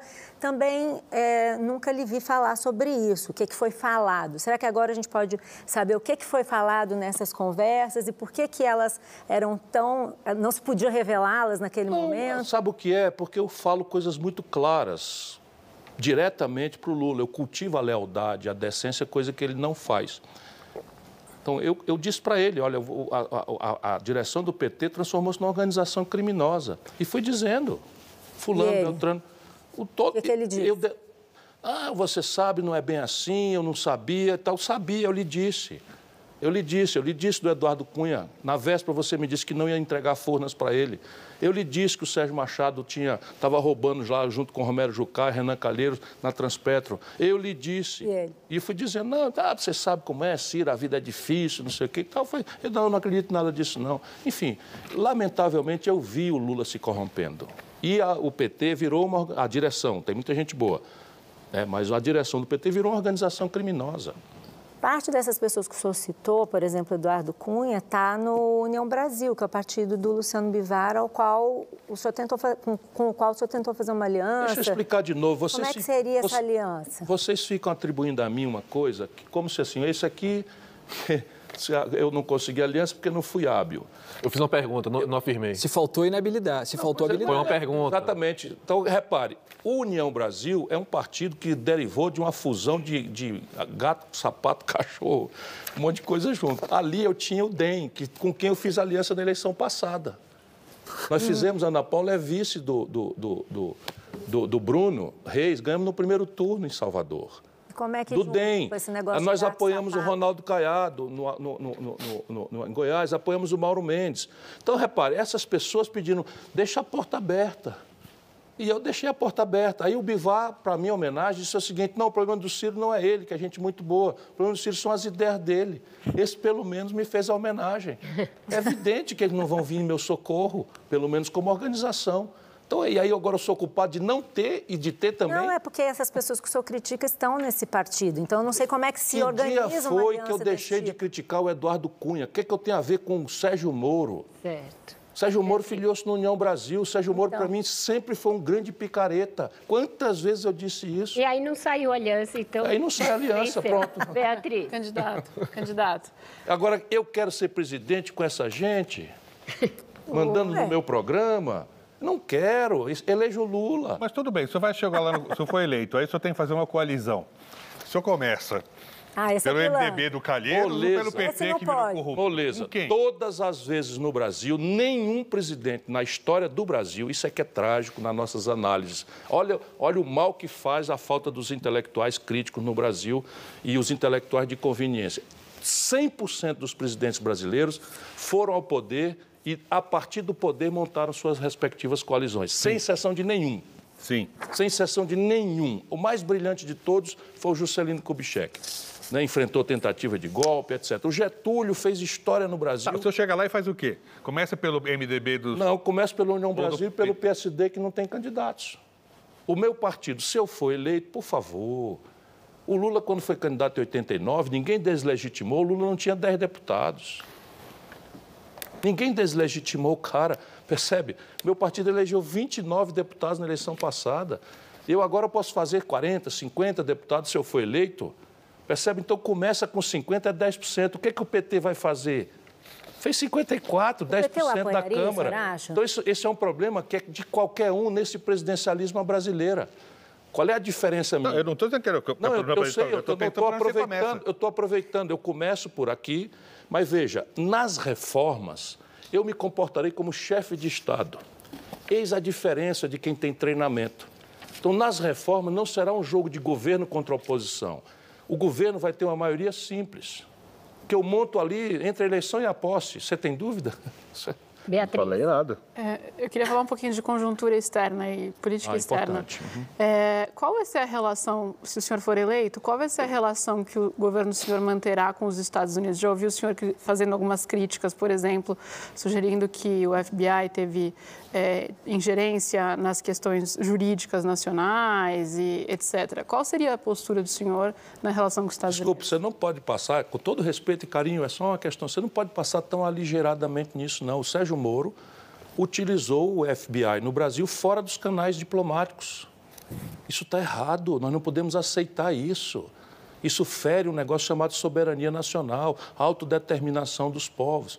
Mas a minha preocupação não é tanto essa, a minha preocupação é que nós flagramos elementos de espionagem dentro da sala da presidenta Dilma e da, da- da primeira-ministra Angela Merkel. Isso foi, foi nota de protesto nas Nações Unidas. E eu, qual é a relação com os americanos? Eles são a nação mais semelhante que há com o Brasil, mas eu não sou vassalo. Percebe? Se eu pudesse ser presidente do Brasil, eu vou restaurar a nossa autoridade moral no concerto das nações, que está hoje liquidada. Né? Eu vou ter uma amizade profunda, histórica, pan-americana. Ok, isso é natural. Nós somos uma nação judaico-cristã como eles, nós temos a chaga da escravidão como eles, nós temos uma série de similitudes. Mas eu disse, inclusive, agora ao encarregado de negócio que me convidou, eu fui visitá-lo, fui recebido com muito respeito e cordialidade. Eu disse para ele: algumas desconfianças nós temos que remover. Percebe? Porque é fato. Eles desenvolveram uma legislação que permite a um juiz singular de Nova York colocar um interventor dentro da Petrobras e outro dentro da Embraer. Comigo não, violão, não vai ter. Então vai mudar a política que existe hoje. De vassalagem absoluta vai mudar, você sabe. Por exemplo, no começo do meu governo acaba com a concessão unilateral de visto. Percebe? Porque isso é um princípio. Se você não se dá valor, ninguém lhe dá valor. Por que, que o brasileiro grama na fila dos consulados para tirar um visto e nós abrimos mão unilateralmente? É o único caso na história da diplomacia brasileira como sabujo. E qual seria o eixo da política externa do senhor? O eixo da política externa do Bolsonaro é... Haverá dois eixos. Haverá Unidos. dois eixos. Um, eu vou restaurar os princípios do Barão do Rio Branco é a ideia de que o Brasil atuará no concerto internacional, nos aforamentos multilaterais, bilaterais e em todos os nossos votos e influências, enfim, guiados pelo princípio da autodeterminação dos povos, da não intervenção em assuntos domésticos de outras nações e na solução pacífica dos conflitos. Então, isso serão princípios que vão guiar a posição do Brasil. Por exemplo, os americanos invadiram a Coreia lá atrás, o Brasil é contra. A Rússia invadiu a, a Ucrânia, o Brasil é contra. Por quê? Porque são princípios que vão nos guiar, embora a humanidade seja ainda guiada pela prepotência, pela violência e pela força, o Brasil vai ter, vai ter que atuar pela virtude, pela questão moral, pela, pelos valores morais. Porém, haverá uma política externa de grande energia naquilo que o Brasil, por esse projeto nacional guiado, vai buscar na ordem internacional um regime de preferências comerciais industriais para dar abrigo para o esforço de reindustrialização do Brasil, um, regime de uma busca de um regime de preferências de transferências tecnológicas sensíveis. Por exemplo, eu disse ao encarregado de negócio americano: por que, que o Brasil não tem direito de lançar seus próprios satélites? Por que, que há uma, uma hostilidade tão, tão grave porque o Brasil tem uma tradição pacifista, nós estamos mais de 150 anos sem um conflito. Fizemos uma opção unilateral por, por, não nuclearização do território brasileiro e, e, e, por influência brasileira de todo o Cone Sul da América, da América Latina. Enfim, por que não nos respeitar com essa coisa? E, por fim, um regime rebelde de financiamento, rebelde às interdições de Bretton Woods. Em relação ao meio ambiente, nessa política externa, o senhor acha que o Brasil deve ser mais compensado por preservar a Amazônia, por cumprir as metas de transição energética, por exemplo? Como vai ser a sua negociação com os outros países nesse aspecto? Comigo, o Brasil vai buscar ser o líder mundial da questão ambiental. Né, contra, contra, pela descarbonização da economia, contra, enfim, pelas providências todas que permitam a gente é, prevenir o desastre das mudanças climáticas. E nós temos massa crítica para isso. Não é? O que nós não temos é enforcement, que é o assenhoreamento real do território. Esse ministro da Defesa me processou. Sabe por quê? Porque eu disse uma obviedade, que aquele território onde mataram o jornalista e o indigenista lá, aquilo ali é terra de ninguém, é dominado por, um, por uma holding do crime e uma roda de um crime tão extensamente dominante no território não aconteceria se não fosse a omissão ou a conivência das Forças Armadas. Eu sei categoricamente o que eu estou dizendo. André. Eu queria puxar um pouquinho para a questão das reformas. Né? No caso da reforma da Previdência, o que, é que o senhor pretende mexer? Como é que seria? Posso explicar a causa do problema? Porque isso é necessário. O Se Brasil é um de três países do mundo que mantém um sistema de repartição como organização da sua previdência. Isso não funciona. Portanto, não houve reforma nenhuma, é uma mentira que, que se pregou na sociedade brasileira, hostil aos pobres, aos trabalhadores, que desfez o contrato e empurrou milhões de brasileiros para a informalidade, destruindo finalmente o sistema. Por quê? Porque ele vive da formalidade do mercado de trabalho, a fonte é, é, da renda é a carteira assinada, e a demografia jovem, que já não é mais verdade para o nosso país. Então, eu estou propondo um novo sistema previdenciário que tem três pernas. Um nós já examinamos, que é o programa de renda mínima, vai entrar no, como elemento de segurança social. O outro é ainda um regime de repartição transitório, com um teto, que será de 6, de 7, de 8, de 9 mil, dependendo de negociação, que vai valer para todo mundo que entrar no sistema, daquele dia em diante. Ou seja, todo mundo que está hoje, para não pegar a mentirada do PT, fica com seus direitos adquiridos guardados. Ninguém vai ser alterado em coisa nenhuma e tal. Porém, quem entrar no judiciário, no legislativo, no Ministério Público, no serviço privado, no serviço público, vai ter um teto bancado pela repartição. E o terceira perna é para quem quiser um regime de capitalização público controlado pelo coletivo de trabalhadores com contribuição patronal. E a reforma trabalhista, Ciro, o que você tem a dizer será, para esses milhares de trabalhadores precarizados, de eh, entregadores de aplicativo, motoristas de... Essa é uma nova classe de trabalhadores que eu não vejo a esquerda é, falando com essas pessoas. O que você tem a dizer para eles? A esquerda brasileira, se for considerada pelo PT, é uma gracinha. Né? A esquerda mais reacionária do planeta Terra. Mas o que você tem a dizer a é, Eu vou convocar um novo Código Brasileiro do Trabalho. A ideia aqui é que nós consolidemos esse novo Código Brasileiro do Trabalho em substituição à selvageria dessa reforma trabalhista e em evolução da nossa CLT, que não tem mais também tantas respostas para essas novidades que aconteceram. Dali, nós vamos ter duas grandes guias para esse código nascer. Primeiro, as convenções internacionais que o Brasil assinou na OIT e que não estão em vigor. Vou colocá-las todas em vigor. Segundo, um conjunto de coisas que estão judicializadas, questões principiológicas, que estão judicializadas e que eu retirarei do judiciário por substituir por uma nova ordem. Por exemplo, terceirizado não pode receber salário diferente se fizer a mesma jornada, a mesma natureza de trabalho. Isso é um exemplo prático dessa, dessa, dessa segunda categoria. E o teletrabalho, home office, essas coisas todas, nós vamos ter que regulamentar e oferecer algumas garantias. A minha ideia é que, pelo menos, férias, 13 terceiro salário e contribuição previdenciária patronal sejam introduzidas. Só para a gente encerrar esse capítulo, e bem rapidinho, que eles já estão me mandando sair para o intervalo, essa história de consignado do Auxílio Brasil, que o senhor disse que é uma excrescência. O senhor vai revogar e negociar aqueles que chegaram a contratar a excrescência? Como é que vai ser? o fim disso daí? Todo mundo está entendendo? Nós criamos, com status emergencial de Constituição, um negócio para dar comida para o nosso povo. Comida não tem que ser todo dia? Sim. Sabe o que, que faz o Bolsonaro?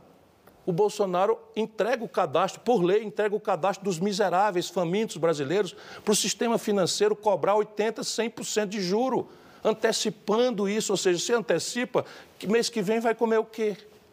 E vai deixar metade, o cara, o cara recebe 3 mil e fica devendo 5 mil. É uma excrescência, eu concordo. Como que acaba? É tão excrescência que, felizmente, eu consegui denunciar que o sistema financeiro mais tradicional recusou-se a fazer. É uma dessas aberrações. Isso daí será criminalizado. Não façam, porque será criminalizado. Certo. Então, com isso, a gente sai para o nosso intervalo e volta já já com mais um bloco da entrevista com Ciro Gomes, que está em segundo lugar, não mais em terceiro, entre os assuntos mais comentados do Brasil. Tá vendo? Eu passei do terceiro para o segundo. Viu?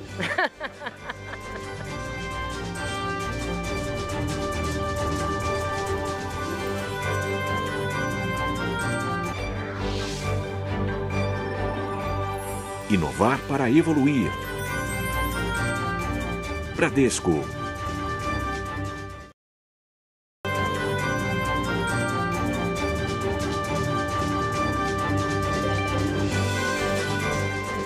Estamos de volta para a entrevista com Ciro Gomes e o meu desafio é fazer esse bloco caber em 18 minutos. Candidato, o senhor e a candidata do MDB, Simone Tebet, fizeram nas redes sociais uma espécie de um jogral cobrando Lula e Bolsonaro para que eles compareçam a debates, algo com que eles ainda não se comprometeram nesta eleição.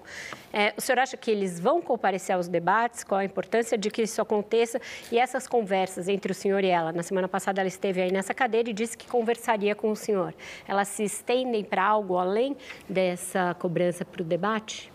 O que está errado no Brasil é, Vera, não está errado porque tinha um manual de fazer certo, os caras em Brasília são tão perversos que vão lá e fazem tudo errado que está errado no Brasil está para proteger um interesse minoritário, que está que tá conseguindo engessar as instituições brasileiras para eternizar isso. Miséria de massa, informalidade brutal e selvagem, e o Brasil tem cinco, tem, tem cinco bancos monopolizando 85% das transações financeiras.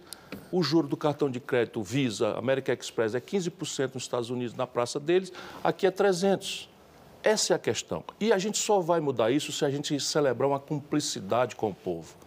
Isso que eu estou falando, a gente precisa transformar a eleição num plebiscito em que a gente faça um grande e generoso debate sobre o diagnóstico, quais são os problemas.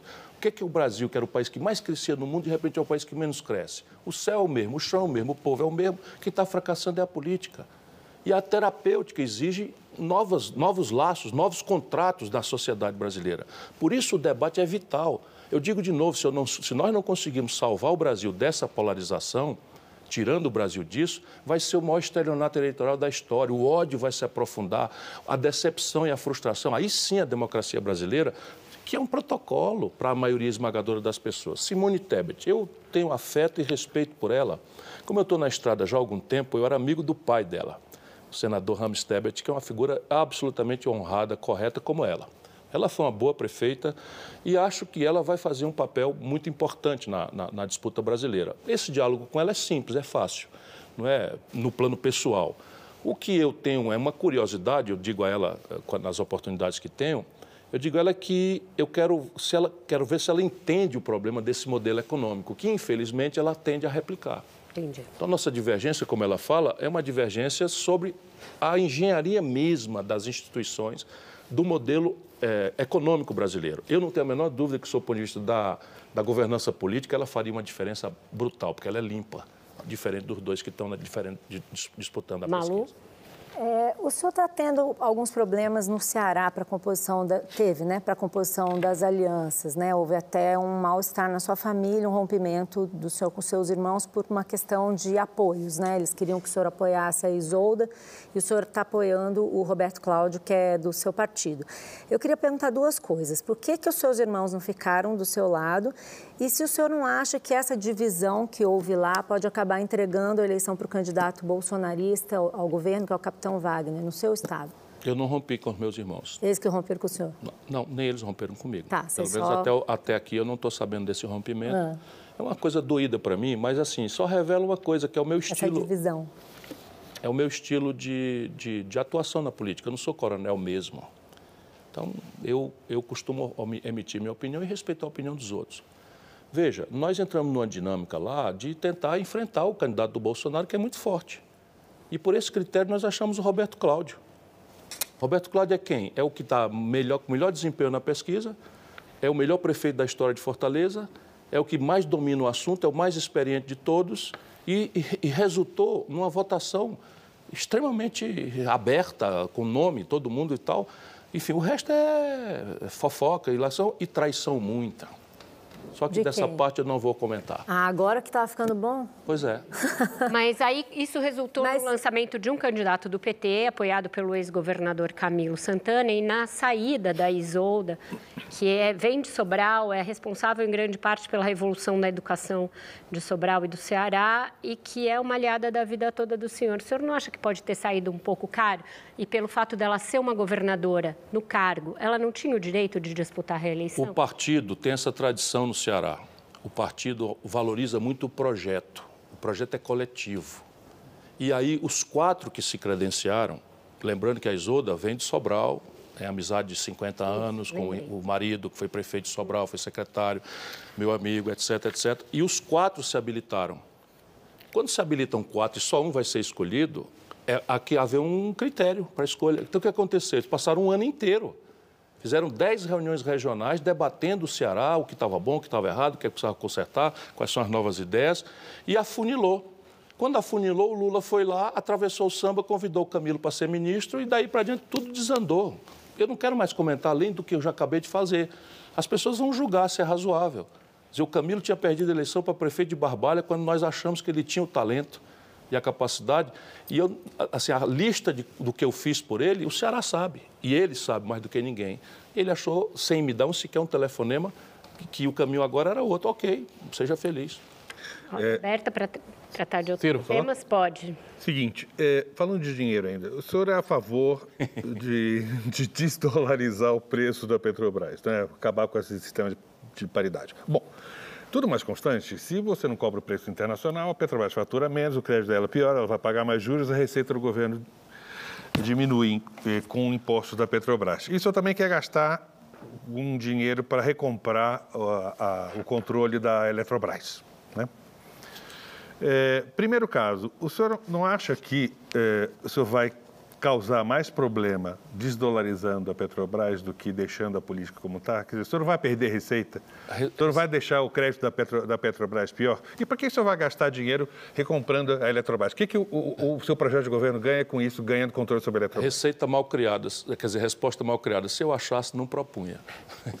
Mas deixa eu explicar para as pessoas agora mal, é, bem criadamente.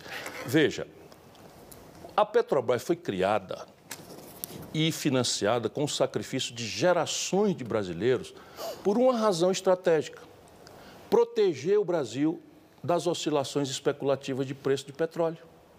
Para procurar Garante... petróleo primeiro, né? Não entendi. É para procurar petróleo primeiro, né? Sim, mas a intenção era proteger o Brasil ao atingir a autossuficiência, não é proteger o Brasil para fazer o nosso, o nosso derivado em real com as nossas energias, com nossas economias, etc., etc., e proteger o Brasil dessas, desses ciclos especulativos. Nós aceleramos isso na década de 70, quando aconteceram os choques de petróleo, etc. E ela se ouve muito bem, com uma política de preço que vigiu de, 2000, de, de 1955 até 2016, quando o país sofreu um golpe de Estado. Por quê? Porque tínhamos uma presidenta muito ruim, mas que não cometeu crime de responsabilidade. O Lula esqueceu de tudo isso, mas eu não esqueci, estou na mesma linha que eu estava quando me demiti e fui para a rua e o Ceará deu dois terços dos votos contra o impeachment. Foi o único Estado brasileiro. Hoje o Lula está agarrado lá com o Eunício Oliveira junto com o Camilo Santana.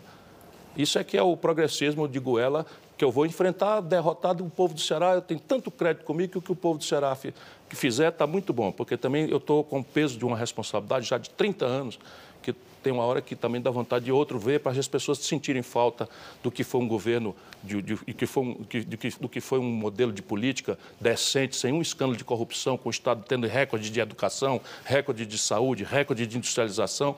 Pode ser que esteja na hora da gente entregar para o capitão Wagner lá, o cara do Bolsonaro, quem sabe a gente aprende a dar valor que tem. Se não, ok. Voltando aqui. Então, veja, no mundo inteiro do petróleo, não existe competição. Essa é a questão. Né? O Brasil tem, não é legal, mas um monopólio na prática da Petrobras.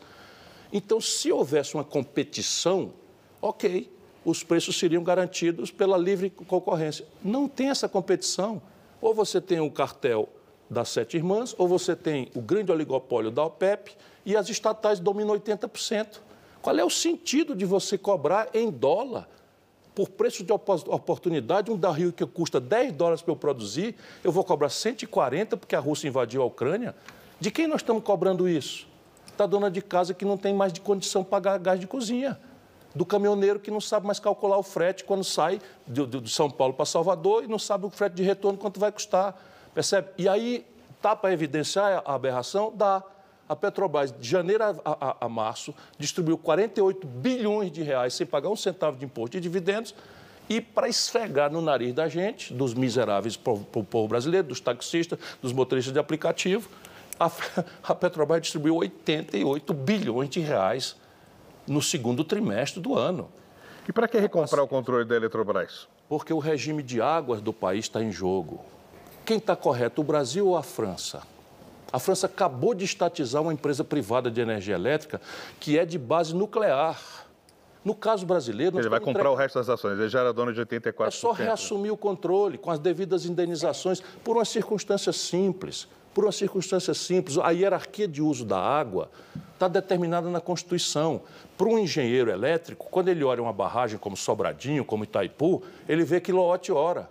Mas eu sou nordestino, eu vejo abastecimento d'água de Fortaleza. Candidato. Compreende? É, qual é Eu vou sua... negociar isso em Xangai com, com, com, com uma multinacional? Não tem cabimento. Qual é a sua posição sobre a regra para demarcação de terras indígenas? Existe uma questão no Supremo é, propondo aí um marco legal temporal, né? Que seria na época da Constituição quem comprovar que estava lá antes da promulgação da Constituição. Qual a sua posição a respeito? Isso é, uma grande, é, uma, é, uma, é um grande atalho para não resolver uma questão que é relativamente simples de ser resolvida neste país francamente, eu quero para mim, também está no meu programa, eu quero para mim, sabe, a, a, a, referência histórica do presidente da República que zerou toda a demanda por regularização fundiária da, das comunidades tradicionais brasileiras.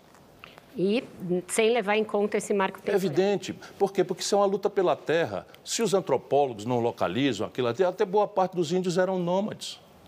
As comunidades indígenas eram nômades. Em caso de litígio, hein? O senhor arbitra em favor de quem? Em favor do mais pobre sempre, como eu fiz quando governei o Ceará. Não certo. tinha nenhum conflito de terra. Eu ia lá sem ter o poder de desapropriar, comprava, indenizava e, e assentava o pessoal do MST. Tá Ciro, claro. que atitude foi tomada de concreta contra a presença, a presença de militantes da chamada, um grupo de extrema-direita chamada Nova Resistência, que se infiltrou nos quadros do PDT, entre essas pessoas, há negacionistas do Holocausto, negacionistas de vacina, a gente que critica a militância LGBT e do movimento negro. É, em junho, o Carlos Lupe afirmou que iria expulsar esses, esses militantes, mas até agora nada foi feito. Você tem, tinha conhecimento disso? Por que nada foi feito até agora? Não tenho nenhuma, nenhuma informação, mas garanto a você que qualquer neonazista, neofascista, racista, seja lá o que diabo for, não vai estar no PDT. E não preciso eu dizer isso, o Lupe guarda isso com muito zelo. Tem notícia disso? Não? Eu posso. Beatriz? É. Em dois meses, isso foi publicado no Congresso em Foco, é, em dois meses que o Lupe disse que ia expulsar e até agora nada foi feito. Sim, irmão, não sei de nada, eu posso mandar para você informação, porque eu não tenho informação nenhuma aqui disso. Certo. Candidato, Beatriz? É, o senhor mencionou no começo do programa é, o número de eleitores, o percentual de eleitores que gostaria de ter um candidato que não fosse nem o presidente Bolsonaro, nem o ex-presidente Lula. A despeito disso, quando a gente olha o percentual, o senhor tem menos porcentagem de votos válidos nas intenções de voto que teve em eleições passadas. E o senhor é um dos candidatos mais conhecidos. Então, aqui o senhor acredita, então, a dificuldade de conseguir atrair é, parte desse eleitorado em torno do seu nome e no que o senhor aposta nessa, entramos amanhã oficialmente na fase de campanha eleitoral, no que o senhor aposta, então, daqui até o primeiro turno da eleição? Eu aposto que nós vamos começar amanhã a campanha eleitoral. É uma aposta simples. Agora, deixe com muita modéstia e humildade lhe dizer do tamanho do desafio da minha candidatura. Ela não está posta porque é fácil, ela está posta porque é necessária. É a única alternativa, infelizmente, de mudança do modelo econômico e do modelo de governança política, com esses R's, com números, quanto custa, de onde vem o dinheiro, para tentar livrar o Brasil dessa tragédia. Mas de por novo. que o senhor acha que não consegue atrair esse eleitorado em torno do nome eu do ia, Eu já estava lhe respondendo. Porque nós temos dois presidentes ultra luminosos, ultraluminosos. Então você tem o seguinte: o que aconteceu na eleição de 2018? Eu estava lá também. É só as pessoas pararem para pensar. Eu estava lá também. Por que, que eu não consegui? Porque o Colo ganhou. Por que, que o Colo ganhou? Percebe? Estava lá o Brizola, estava lá o Mário Covas, estava lá o Aureliano Chaves, estava lá o Ulisses Guimarães. Por que, que o Colo ganhou? Percebe? Porque o nosso povo é vítima de um processo de propaganda, de esmagadora, esmagador confinamento do, da vontade do povo em quem beija a cruz. E eu sou o único cara que está propondo com clareza cobrar imposto dos ricos, etc, etc. Eu não serei ajudado por eles. Agora, eu tenho um elemento instável no qual eu acredito e boto a minha paixão e meu amor, o povo brasileiro. Será que ele virá em meu socorro? Não sei. É a quarta e última vez que eu vou competir. Porque se eu for eleito, já disse, vou abrir mão da reeleição em troca da reforma do país. E se eu não for eleito, eu terei dado a minha contribuição e terei muita autoridade moral. Não é para dizer eu não falei, porque eu estava lá em 18, eu tentei. 70%, Beatriz, do eleitorado de São Paulo, do Rio, de Minas, do Rio Grande do Sul, escolas políticas muito importantes do Brasil, votaram no Bolsonaro. Não foi porque o Bolsonaro tinha uma obra, nem porque ele tinha uma proposta, nem a mais superficial que houvesse, votaram magoados com o que aconteceu de tragédia econômica de tragédia de corrupção generalizada que o Lula e o PT produziram no Brasil. Agora... A grande questão é, meu irmão brasileiro, será que a solução para votar sabe, contra, contra o, a corrupção do PT, votar no Bolsonaro, agora para protestar contra o Bolsonaro, nós vamos votar no PT de novo? Você não percebe onde é que nós estamos indo? nossos últimos minutos para um tema que a gente não abordou. O ano que vem, dois ministros do Supremo se aposentam. Sua proposta é manter o critério atual Sim. de indicação Sim. de ministro do Supremo? O senhor acha que está correto? Sim.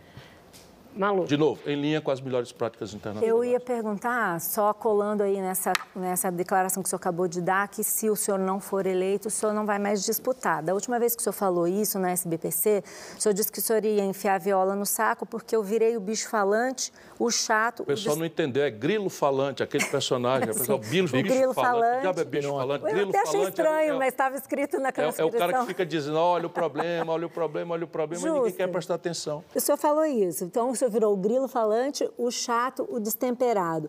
O senhor tem essa imagem, o senhor acha que o senhor criou essa imagem, o senhor acha injusto? Olha, eu não estou na, na, luta política para ficar com mimimi. Isso é um país onde todo mundo é ladrão, incompetente. O que dizem de mim é que eu sou destemperado. Eu, sabe, é tá, que... Está de bom tamanho. Entendi. Mas eu não sou, não. Eu era o garoto prodígio da política brasileira. Aí, de repente, eu fiz a intervenção do Banês para a intervenção do Baneja, acabei com a roubalheira de emissão secundária de moeda que liquidaram, que até hoje São Paulo, Rio de Janeiro pagam preço caro disso. Aí, desse dia em diante, eu passei a ser o destemperado. O Bolsonaro... É porque não dá para me chamar de ladrão eu não sou. O Bolsonaro... Não dá para me chamar de incompetente. Eu tenho uma, uma, uma, história muito interessante, sabe? Então, vai chamar o quê? Adversário, quando não tem defeito, ensina o povo lá do interior do meu estado. A gente bota. Então, inventaram essa. Bolsonaro... Eu, às vezes, ajudo. Por quê? Porque... É, isso que eu falar. Você também, às mas, vezes... Assim, mas sabe por quê? Porque eu sou um homem livre, Malu. Eu sou um homem livre. Eu não sou um carreirista. Sabe qual é meu último mandato? Deputado federal mais votado proporcionalmente do Brasil. Em vez de estar lá agarrado com um negócio de emenda, não sei o que e tal, eu simplesmente não quis mais, porque achei aquilo um lixo. Sabe, conviver com Eduardo Cunha, com, com, com, com Michel Temer, com esse bando de ladrão mandando na República, eu preferi ir embora. Nunca mais quis um mandato. Eu sou livre. Essa é a diferença. Eu incomodo é porque eu sou um livre. Não faço da política meio de vida, estou aqui para servir ao Brasil. O Bolsonaro tem dito que todo mundo acha que ele vai ser preso, ele tem repetido que ele vai ser preso, que os filhos dele não vão ser presos. O senhor acha que ele vai ser preso? Vai. Vai ser preso. Porque Por... é um criminoso. Por quais crimes? Da pandemia ou. Da pandemia, especialmente. Mas repara aqui, vamos lá. Vamos, para a gente não ter exagero nenhum, eu, eu me refugio nos números. O Brasil tem 3% da população do mundo. Aqui morreram 11% da população do mundo. Qual é a explicação? Nós não somos um país do fundão da África que não tem acesso à vacina, nada. A explicação chama-se Jair Messias Bolsonaro. Negacionismo, superfaturamento, roubalheira, botou o Brasil no fim da fila da, da, da, da, vacina, briga com Dória sobre o negócio de vacina, matou o nosso povo. Matou o nosso povo. Tem que responder por isso. Certo. Obrigada, candidato, Muito pela entrevista.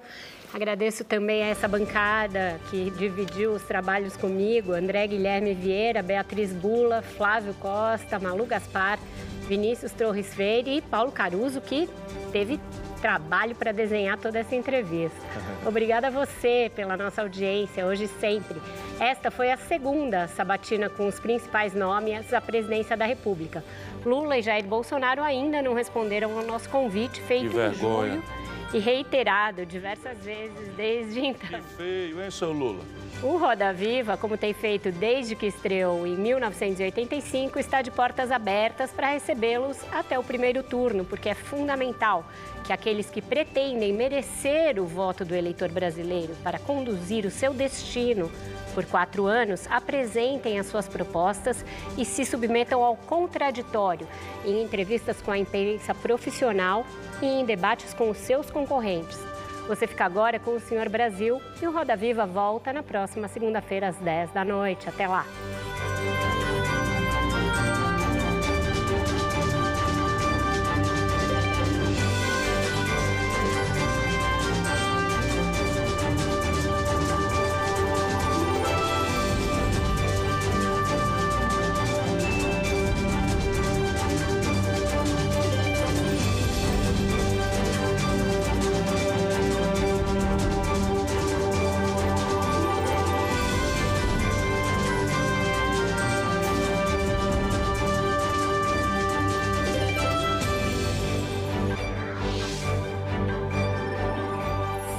Inovar para evoluir. Bradesco